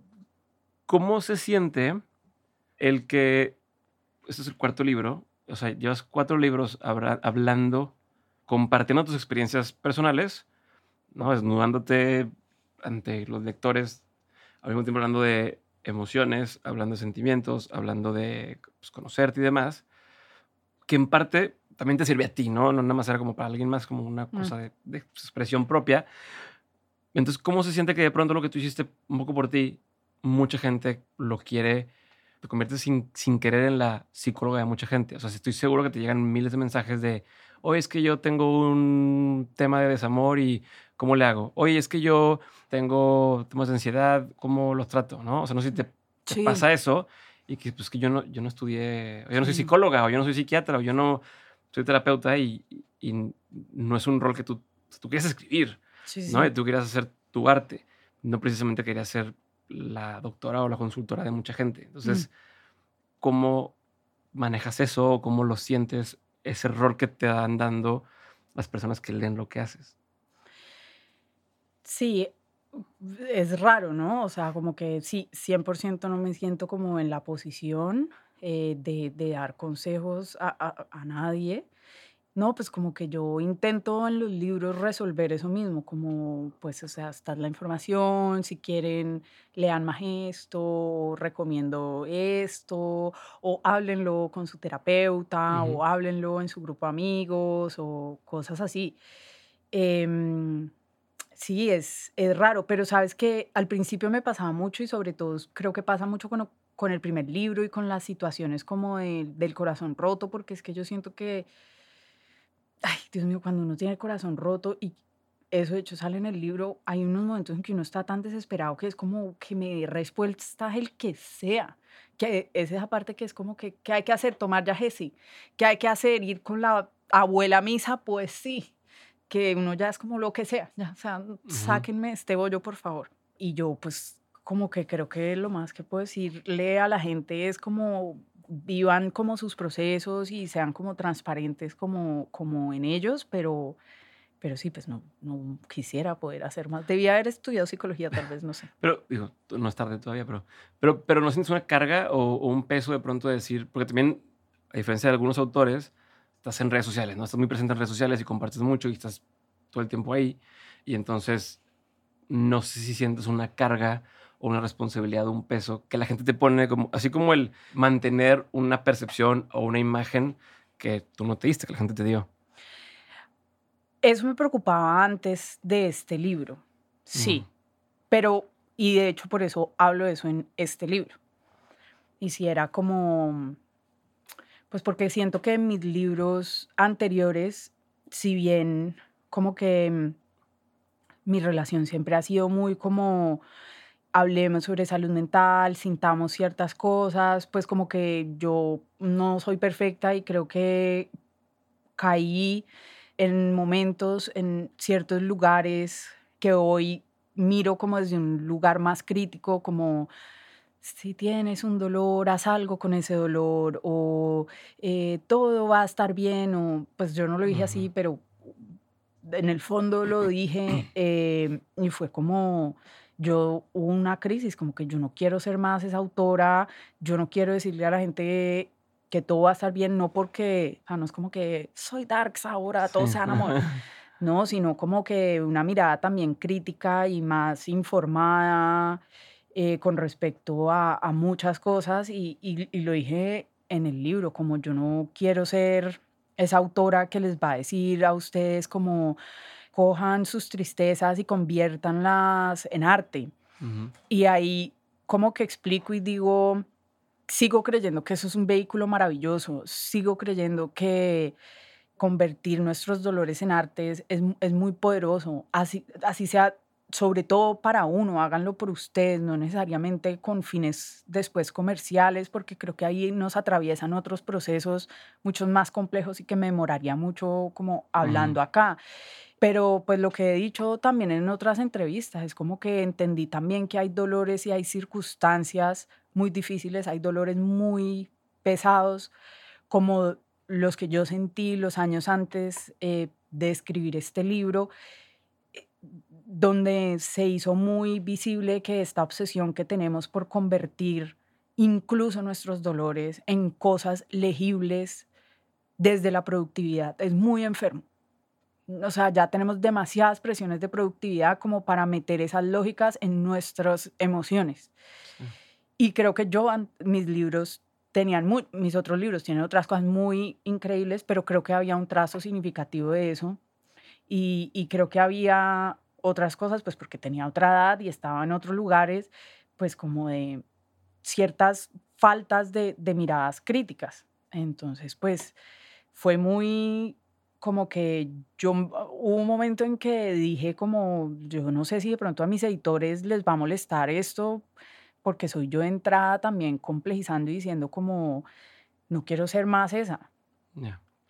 Eh, pero ya no lo siento, como que me sentí muy tranquila después de que lo pude que lo como enunciar, sacaste. sí, sacar ahí afuera y, y decirle a la gente y como que sí, no, no quiero ser la persona que va por allá diciéndoles como todo va a estar bien, y es como pues o, o no, o de pronto Ajá. no porque el mundo se está cayendo, o de pronto sí porque el mundo es maravilloso, pero considerémoslo todo y consideremos sobre todo el sistema, eh, las cosas horribles del patriarcado, las injusticias y violencias del capitalismo. O sea, no podemos tampoco caer. Es que siento que a veces esos lugares desconocen problemas. Entonces, por ejemplo, de nuevo con la salud mental, pues es muy difícil pedirle a una persona como, eh, ten, eh, de- despiértate todos los días a las 5 y lee y ve a terapia y haz tu ejercicio y me, bañate con agua súper fría y ve donde tu psicóloga y es como, o de pronto esta persona tiene tres hijos, 80 trabajos, vive a Sí. tres buses.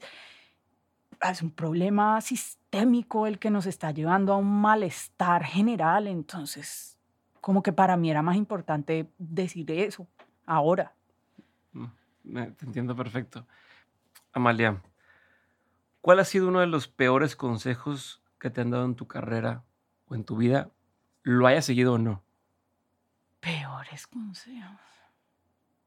Voy a decir una cosa muy controversial, aunque ahorita, aunque ahorita hable de que quiero, hacer- de que quiero eso.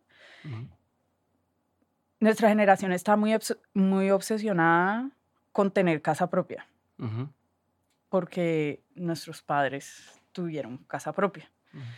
Y eh, hay ciertas como cosas que se marcan como niveles de éxito o como niveles de seguridad económica. Sin duda tener una propiedad es eso, eh, pero eh, hay muchas cosas que hay que tener en cuenta, como los mercados, em, las tasas de interés, las burbujas económicas, y hay muchas otras cosas en las cuales se puede invertir para tener como esa seguridad económica que no necesariamente es tener casa. Y eso pues suena muy bobo, pero me parece importante porque creo que hay mucha, de nuevo, porque como el sistema nos mantiene en ignorancia económica y financiera, nosotros creemos que tener casa es como que ya lo logré. Sí, pero el consejo ahí sería el consejo que dan de ten casa. Sí, es como, compra casa, compra casa, compra casa. Y es como, o no, o no, porque Bogotá es una burbuja inmobiliaria y la tasa está en 20% y me va a que- quebrar, mejor pongo esa plata en otra parte. Ese.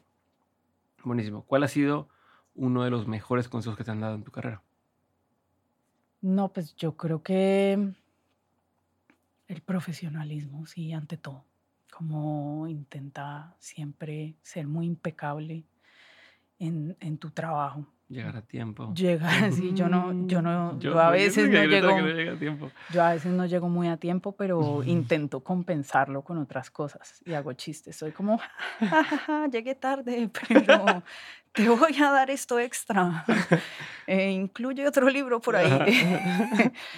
Eh, pero sí, intentar, pues como que, no, ya sé, em, que la palabra de uno sea como inquebrantable, creo. En eso es como el profesionalismo, en eso baso muchas cosas de, de mi sentido de profesionalismo, porque, de nuevo, como llego tarde, eh, pero si yo te digo que lo vamos a hacer y que lo vamos a hacer bien, lo vamos a hacer y lo vamos a hacer impecable y vas a tener el 200% de mí. Ok. ¿Qué es un consejo que tú antes dabas como un buen consejo, pero con experiencia ya no darías? Ya sea o amigos o a gente que te pregunta cosas en tus ruedas de prensa o lo que sea, pero que antes tú dabas un consejo y que hoy con el tiempo dices, ese no es tan buen consejo. Mm. Este es un poco trivial, pero creo que en algún momento es como, no tienen que dejar de seguir a la gente que no quieren o que les hace daño, solamente silencienla, no bloqueen a toda gente, bloqueen gente a lo que da, es esa vaina, es como que se va a poner brava, que se ponga brava, tú bloquea a la gente que no te hace feliz, por favor, creo, no sé. ¿Qué opinión tienes que poca gente comparte contigo? Por ejemplo, la de, la de las casas puede ser una de esas, pero ya me dijiste esa, entonces otra opinión que tú tengas. Igual creo que es súper bueno invertir en eso, pero hay que saber. No, no, está bien, está bien. Dijiste que nadie compra casa, que el que compre casa está mal. Ay, Este, no. sí, ya dijo. Este, que, que- que- que quede registrado y no, que lo... yo no dije eso, Diego. No, yo sé que no, yo sé que no. Em, pues yo no sé cuán impopular sea esto, pero yo estoy muy, muy, muy a favor del aborto. Creo que hay personas eh, pues que tienen muchos reparos con respecto a eso y creo que hay muchas personas que, que les sorprende que yo diga eso cuando digo que soy adoptada, porque no sé por qué demonios la gente pro vida hace una como la solución al aborto es la adopción y es como no, es mucho más complejo que eso. Y la solución al aborto sin duda no es la adopción, eh, la adopción es un proceso que tiene unas implicaciones, que tiene unas necesidades y, y no, no funciona así. Entonces, tal vez esa. Perfecto. Que me llama la atención, o sea, te dices los pro vida, o sea, de, tú siempre has hablado de cómo el lenguaje y la forma que se usa el lenguaje, este, cambia, o sea, es como si tú dices pro vida, entonces los demás no son pro vida, y no es que sea así, ¿no? 100%. Este, no, yo, yo digo pro vida no, porque, porque ellos sí, se autodenominan, ajá, y- pero son los menos pro vida. Exacto. O sea, pero, pero es justo eso a lo que me refiero, como hoy estaba haciendo la reflexión porque traigo presente el tema de que tú cómo usas el lenguaje, ¿no? De ah, alguna vez escuché decir que, que no es cómo gestionas el sentimiento o la emoción, sino este, cómo transitas o, o- o navegas incluso, pero pues, aquí me quedé pensando en eso, de, de, de cómo tanto las personas o los medios o demás etiquetan ciertas cosas eh, para decir, si no está siendo pro vida, está siendo pro muerte, o sea, quieres que matar gente, o sea, como... No, pero- sí, es muy chistoso, tienes toda la razón. Yo lo digo porque así se autodenominan. Ujú. Eh, debía haber dicho personas eh, que... en contra de la legalización, de la legalización del aborto. Exacto, personas en contra de la legalización del aborto. Eh, pero si no, no son las personas menos pro vida del planeta, porque es como que lo que el, el argumento que, que es tan popular y es como, no entiendo por qué estás tan desgastado en, en esto y dónde está tu interés en la vida de un montón de niños eh, que no tienen eh, buenas eh, calidades de vida o bajo qué costos se- hay que traer esa vida al mundo, o sea, como que la vida es lo último que les importa. Hay otras cosas que creo que están como ahí atravesando esas posturas que para mí no tienen nada que ver con vida, precisamente. Me voy a traer a una pregunta que puede ser muy personal. Tú me dices si la quieres contestar o no, pero creo que escucharlo de ti me haría mucho sentido. El cuándo o a qué edad o cómo tendría que ser la conversación cuando si tienes un hijo que es adoptado o una hija adoptada. O sea, ¿cómo te hubiera gustado a ti saberlo? Porque no es, no es una, no es una explicación fácil nunca, me imagino. Y, pero tú con la experiencia, con lo que has vivido con lo que has visto después de gente que seguro te han contado más anécdotas y cosas, ¿cuál sería la forma correcta de abordarlo de unos papás? Sí. A mí me dijeron a una edad que es la edad correcta Mm. y de alguna manera u otra mis papás también lo hicieron de la manera correcta, solo que ellos fu- fueron muy hermosos y creo que hay una creencia que rodea la adopción que es muy fuerte y es, es esta idea de que si hay suficiente amor, ya todo pues se puede. Ya es como que ya se, e- ella va a salir perfecta porque en esta casa nunca le faltó amor y todos se lo dijimos con amor y siempre hubo amor y es como, sí, pero es mucho más complejo que eso. Em, la manera, cuando digo la manera correcta y que fue así como lo hicieron conmigo, pero ellos fueron bien chistosos, o sea, ellos no hicieron esto como con un manual, sino como intuitivamente, entonces por eso digo chistoso, es ir complejizando la información a medida que el niño va creciendo. Entonces, pues primero se, se le cuenta como cómo es la adopción. em, La película que viste, dijeron que viste, no mencionas me que viste una película, pero fue, pero fue ¿te la pusieron? ¿O No. fue casualidad? Eh, tampoco recuerdo, o sea, yo cuento que sí, o sea, yo vi una película y, y después conté en mi casa que había visto esa película y de ahí me, y yo, y yo dije, esa pobre niña de esa película es adoptada y después me dijeron, tú eres adoptada y yo, perdón, ¿qué? Em, no me acuerdo si ellos me la pusieron a ver, no me acuerdo qué película es. Sí me acuerdo, por ejemplo, que intentaron muchas veces mientras yo crecía hacerme ver películas, entonces era como que de la nada estábamos ahí, era como que hora de la película y a los 15 minutos salía un niño adoptado y yo me iba. Yo era como, no, yo me conozco esta trampa y ustedes no me van a hacer ver esto. Cuando ya te habían dicho. Sí, cuando ya me habían dicho. Eh, o sea, yo fui muy reacia a hablar de eso. No ellos, ellos eran súper, ¿quieres hablar? ¿Quieres ver esta película? ¿Quieres? Y yo, no, no, me tragué eso por muchos años. No hablé de eso hasta que tenía 13 años.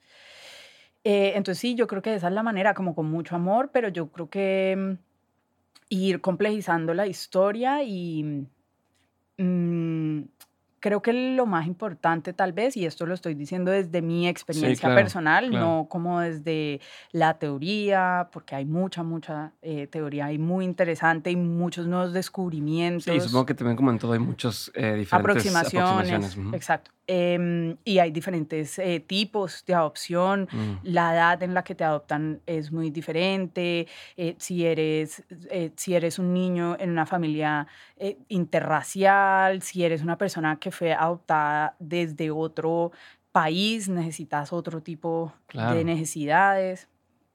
pero yo creería que una cosa que para mí fue como que, que, yo hubiera querido que pasara o que le, le, le, podría decir desde mi experiencia como persona adoptada es esta idea de, mm, para mí, en el momento en que a mí me dijeron que yo era adoptada, yo sentí que yo tenía que ganarme. O sea, muy inconscientemente lo que yo dije fue como, o sea, hay una señora que ya no me quiso, hay algo que debe estar mal conmigo porque pues yo era una bebé inherentemente eh, entonces yo necesito como que asegurarme un lugar en esta casa para que esto mm, no, vuelva a pasar. Todo esto obviamente a nivel inconsciente, ¿no? O sea, mi, o sea mi familia amorosísima, maravillosa, increíble, pero yo siento que, que sí, eh, le repetiría mucho a un niño adoptado que él merece amor y merece pertenecer donde está solamente porque es que no se tiene que ganar nada. Libro, película, documental o serie, cualquiera, no tiene que ser todo, pero que haya marcado un antes y un después en tu forma de entender el mundo, de ver la vida. The Body Keeps the Score. Es un libro acerca de cómo las experiencias traumáticas se quedan en el cuerpo y la relación entre las emociones y el cuerpo y cómo eso cambia nuestras experiencias para siempre. Ok. ¿Alguna cosa más que te haya dejado marcada? o sea, em. una película, una serie, un libro, un documental, o sea, otro libro. Muchos, yo creo. Es que, es que, es que me han marcado por diferentes maneras, porque me han marcado la manera en la que veo el mundo, porque me han marcado porque es como tan alucinante que yo digo, wow, todo el mundo debería verse eso y esto es como me, hizo explotar la cabeza a nivel creativo. Pero voy a poner así, ¿hay alguna de estas que te haya cambiado un poco el rumbo de lo que estás haciendo, la forma de hacer las cosas? Mm. Entonces, como que hacer una trayectoria y de pronto descubres esto y dices, ok. Sí, sí, sí, sí, sí. Em, hay una artista conceptual eh, francesa que se llama Sophie Calle o Sophie Calle y ella, yo vi una exposición suya que se llama Dolor Exquisito. Me explotó la cabeza y me cambió la manera en la que vivo, habito el mundo, entiendo el quehacer artístico, o sea, todo. Es como, sí. Bueno, y los libros de Brené Brown en otra onda, pero también. Okay. Se me para la charla que dio en Netflix y pensé que iban a empezar a ver más de esas en Netflix. ¿Sí, ¿Sí la viste? Sí, sí, sí. Que te larga. sí. bueno, y lo que el trabajo que ya tienen emociones. claro. Sí. simplemente me, me, me, encantan esas cosas y me emocioné un poco. Y dije, ay, qué padre que Netflix va a empezar a ver también estos. Así como si fuera un especial de comedia, pero especial de autores. Y no, ahí quedó. Fue ese y ya no he visto más. Pero mira, Eh, Netflix, hola, ¿cómo estás? Eh, o personas de, de plataformas, eh, acá con Todas me Diego. gustan, todas me todas gustan. son maravillosas. Acá con Diego, que, que ¿por qué no hacemos cosas? Nos llaman. Muy bien. Ahí está, ahí está el. Este. Perdón. Eh, ya estoy en las últimas preguntas. Eh, algo que la gente no sepa de ti y que si supiera le sorprendería. Yo sé que es un libro abierto, pero algo que digas, no, siento que la gente todavía no sabe esto. Ay, yo siento, pues es que no sé si les sorprendería, pero voy a decir dos cosas. Lloro mucho. O sea, Ujú. lloro mucho. O sea, vivo llorando. O sea, si van a ser mis amigos, una sola lloradera por cosas buenas. O sea, bueno, como así, ya vos me hiciste Sí, llorar ya. ahí en media hora, qué No, vergüenza. yo no te hice llorar. Tú, ah. Sí, este, yo no- lloré Tú yo sola. Yo decidí llorar. Em, lloro mucho y por otro lado soy muy, soy demasiado intensa con la música. Mm, O sea, mo- escucho mucha música, soy como, soy la amiga que soy como Diego, pero es que tienes que escuchar esta canción. O sea, la tenés que escuchar y te la pongo y vos parpadeas y yo, no, Diego, no parpadeaste, la vamos a volver a poner. Y la terminamos de poner y es como, no, no, Diego, porque es que vos no oíste esto que hicieron al comienzo, entonces la vamos a... Sí, Mm. soy una pesadilla. Yo soy así con las películas o con las series. Yo tengo que Ah, ver, claro. o sea, no puedo. Y Sofía, mi esposa, de repente, no sé, se distrae con algo, agarra algo y sé que no escucho el pasito. del- No, es, es que no escuchaste esto. y, y le re-. Yo soy igual y me da mucha rabia. Ajá. Sí, soy Y- como que, no, tú, eh, mira, sin estos 10 segundos, Ya no se no, entiende. ajá, No exacto. se entiende. Eh, es le entonces, dicho, cuando la ponemos, ya es que al principio empiezas, pasan cosas así como planteando la escena, pero pues son unos 10 segundos que no ha pasado nada realmente. Y es de, no viste, no, es que ahí a lo mejor, ¿sabes? Regrésate porque ya igual. mi esposa es de que ya, cabrón, o sea, ya. Yo soy absolutamente igual. Y con la música, pues soy absolutamente insoportable porque soy como, no es que tú no, es que tú no estás oyendo. Porque acá lo que están haciendo con la batería Ajá, ajá. eh, es, o sea, por ejemplo, he repetido esto hasta el cansancio, que además me da mucha risa porque mis amigos músicos son como, ah, y tengo muchos amigos músicos que son como pobrecitos, ¿qué hacemos con ellos? Pero es como, no, no, no, es que el beat de esta canción son eh, las luces estacionarias de un carro Ok. y tú no estás, y son como, no, de verdad, Sí, sí, sí. qué cansancio sí. esta niña. Sí. Sí. Sí, o, Fíjate cuando dijo algo triste en la canción, cambió la melodía, o sea, o hizo no sé qué el O fondo. por ejemplo, hay una historia que vivo repitiendo, que, to- que de verdad la gente que ya me conoce es como, "Uf, te voy a contar otra vez esto. Y es en Love on Top de Beyoncé. Ujú. Beyoncé, toda la canción, es, es- pues, la voz de Beyoncé es muy prodigiosa, entonces ella lo que hace es modular siempre hacia arriba. Mm. O sea, la canción en sí, tú la escuchas, o sea, no sé, una persona dirá como que, ah, mira qué lindo, otra canción pop de Beyoncé. No, no, Diego. No, no, no. ¿Por qué? Porque Beyoncé literal lo que hace en toda la canción es modular hacia arriba y sube y sube y sube y sube. O sea, el rango vocal, o sea, es una cosa absurda. Entonces soy yo como, pero ahora oye, mira, mira, mira, mira este nuevo coro. Y mis Nah. amigos somos así, "Mm", y yo ahí obligándolos. Sí, Sí, te entiendo porque me encanta, me encanta eso. me enca- a mí me gusta mucho ver versiones en vivo de la gente porque cambian un poquito las cosas y digo de que ve, ve el arreglo que hizo o ve tal. Y no sé, por ejemplo, hay una canción de Joaquín Sabina que me gusta mucho, que es una hace con Chabela Vargas. Y entonces siempre la canta con una terminación y en la última la termina como muchas canciones rancheras, o sea, como la cantadita. Ah. Dice lo mismo, nomás cambia el- la, la cantadita, no la voy a hacer aquí. Este, pero a veces pasa ese percibir, pues como, no, es que genialidad que es un detallito, es una cosita que le cambiaron y que cambia por completo, ¿no? 100%. Te, sí, te voy a recomendar, cuando tengas chance, ahorita lo paso. Hay un episodio de un podcast que hace un güey que se llama Malcolm Gladwell. Sí, podcast se llama Revisionist History.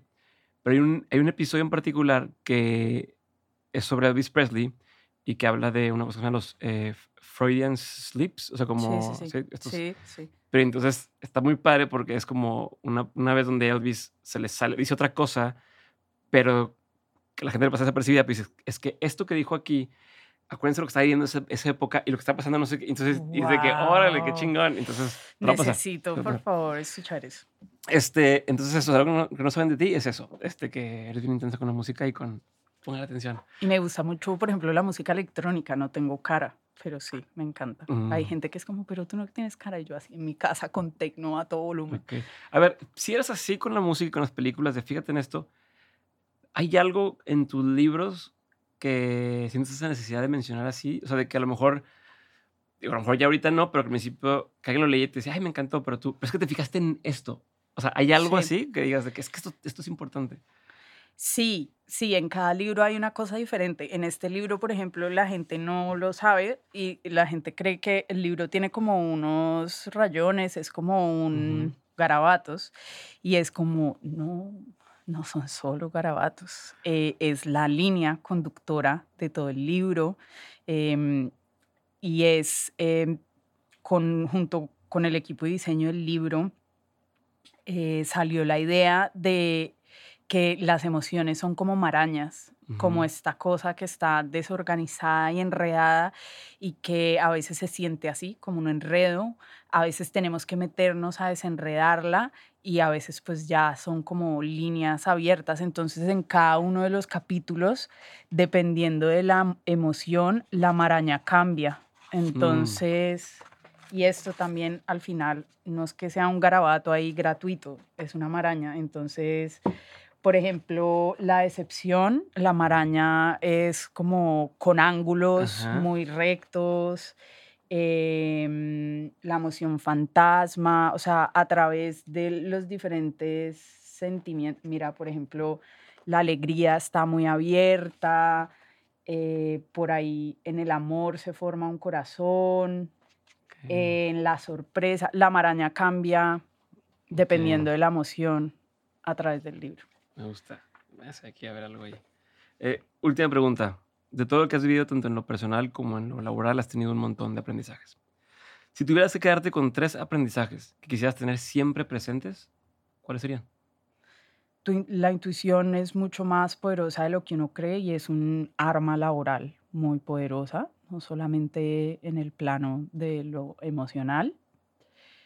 Eh, sé generoso, sé generoso contigo mismo, sé generoso con cómo te hablas y sé generoso con tu tiempo, con tus palabras, con tus recursos eh, y con los demás. Eh, yo creo que cada oportunidad donde yo estoy, si yo puedo traer a alguien más para que brillemos juntos, eso hace que la vida cambie.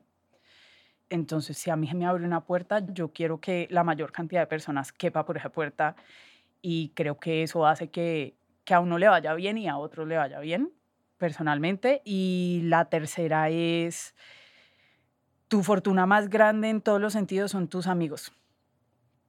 Rodéate de gente absolutamente maravillosa, de gente talentosa, de gente que te quiera, te entienda, te diga la verdad y, y te ayude. Nunca he escrito un libro sola, nunca he llegado a ninguna parte sola, siempre uno está con otra gente y es gracias a ellos que yo estoy donde estoy y yo espero estar ahí para ellos para que lleguen tan lejos como puedas. Solo uno no llega a nada.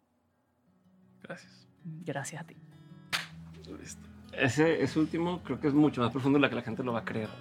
O de lo que la gente, o sea, de lo que parece a primera vista. Sí. ¿No? Como uno asume que, ay, pues es que ya escribió el libro y ya, ¿no? Y que lo digas, siento que tiene que la gente interiorizarlo para decir, ok, o sea, realmente sí puedo apoyarme de un montón de gente para hacer que algo exista. La gente, exacto, la gente piensa que como que solos en sus casas y es como, no, no tiene que ser amigas, escribir estas tres páginas que hacemos, cómo las juntamos, o sea, sí. ¿Cómo te sentiste? Maravilloso, muchísimas gracias, sí, salud. Chin, chin. Te gustó. Me extendí un chorro me tiempo.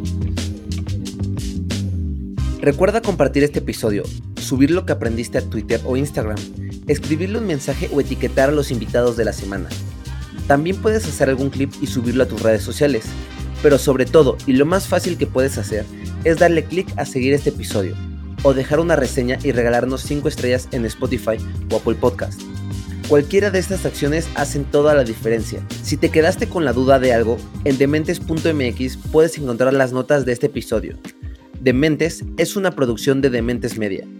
Nuestro equipo incluye a Edgardo Martínez, Alejandro Benítez, Sofía Desens, Rosa Guerrero, Ricardo López, Max Lumbreras, Héctor Martínez, Ana Sofía Meraz, Jafet Mota, Diego Robles, Germán Enríquez, Miguel Guerra, Diana Ferioli, César Esparza, Paloma Gática, Jesús Moreno y Óscar Treviño.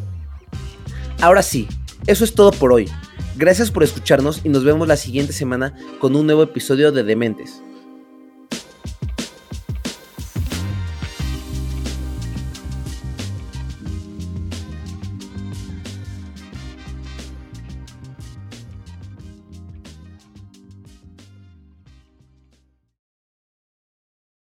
Guys, it is Ryan. I'm not sure if you know this about me, but I'm a bit of a fun fanatic when I can. I like to work, but I like fun too. It's a thing. And now the truth is out there. I can tell you about my favorite place to have fun. Chumba Casino. They have hundreds of social casino style games to choose from with new games released each week. You can play for free anytime, anywhere and each day brings a new chance to collect daily bonuses. So join me in the fun. Sign up now at ChumbaCasino.com. No purchase necessary. Group. Void were prohibited by law. See terms and conditions. 18 plus.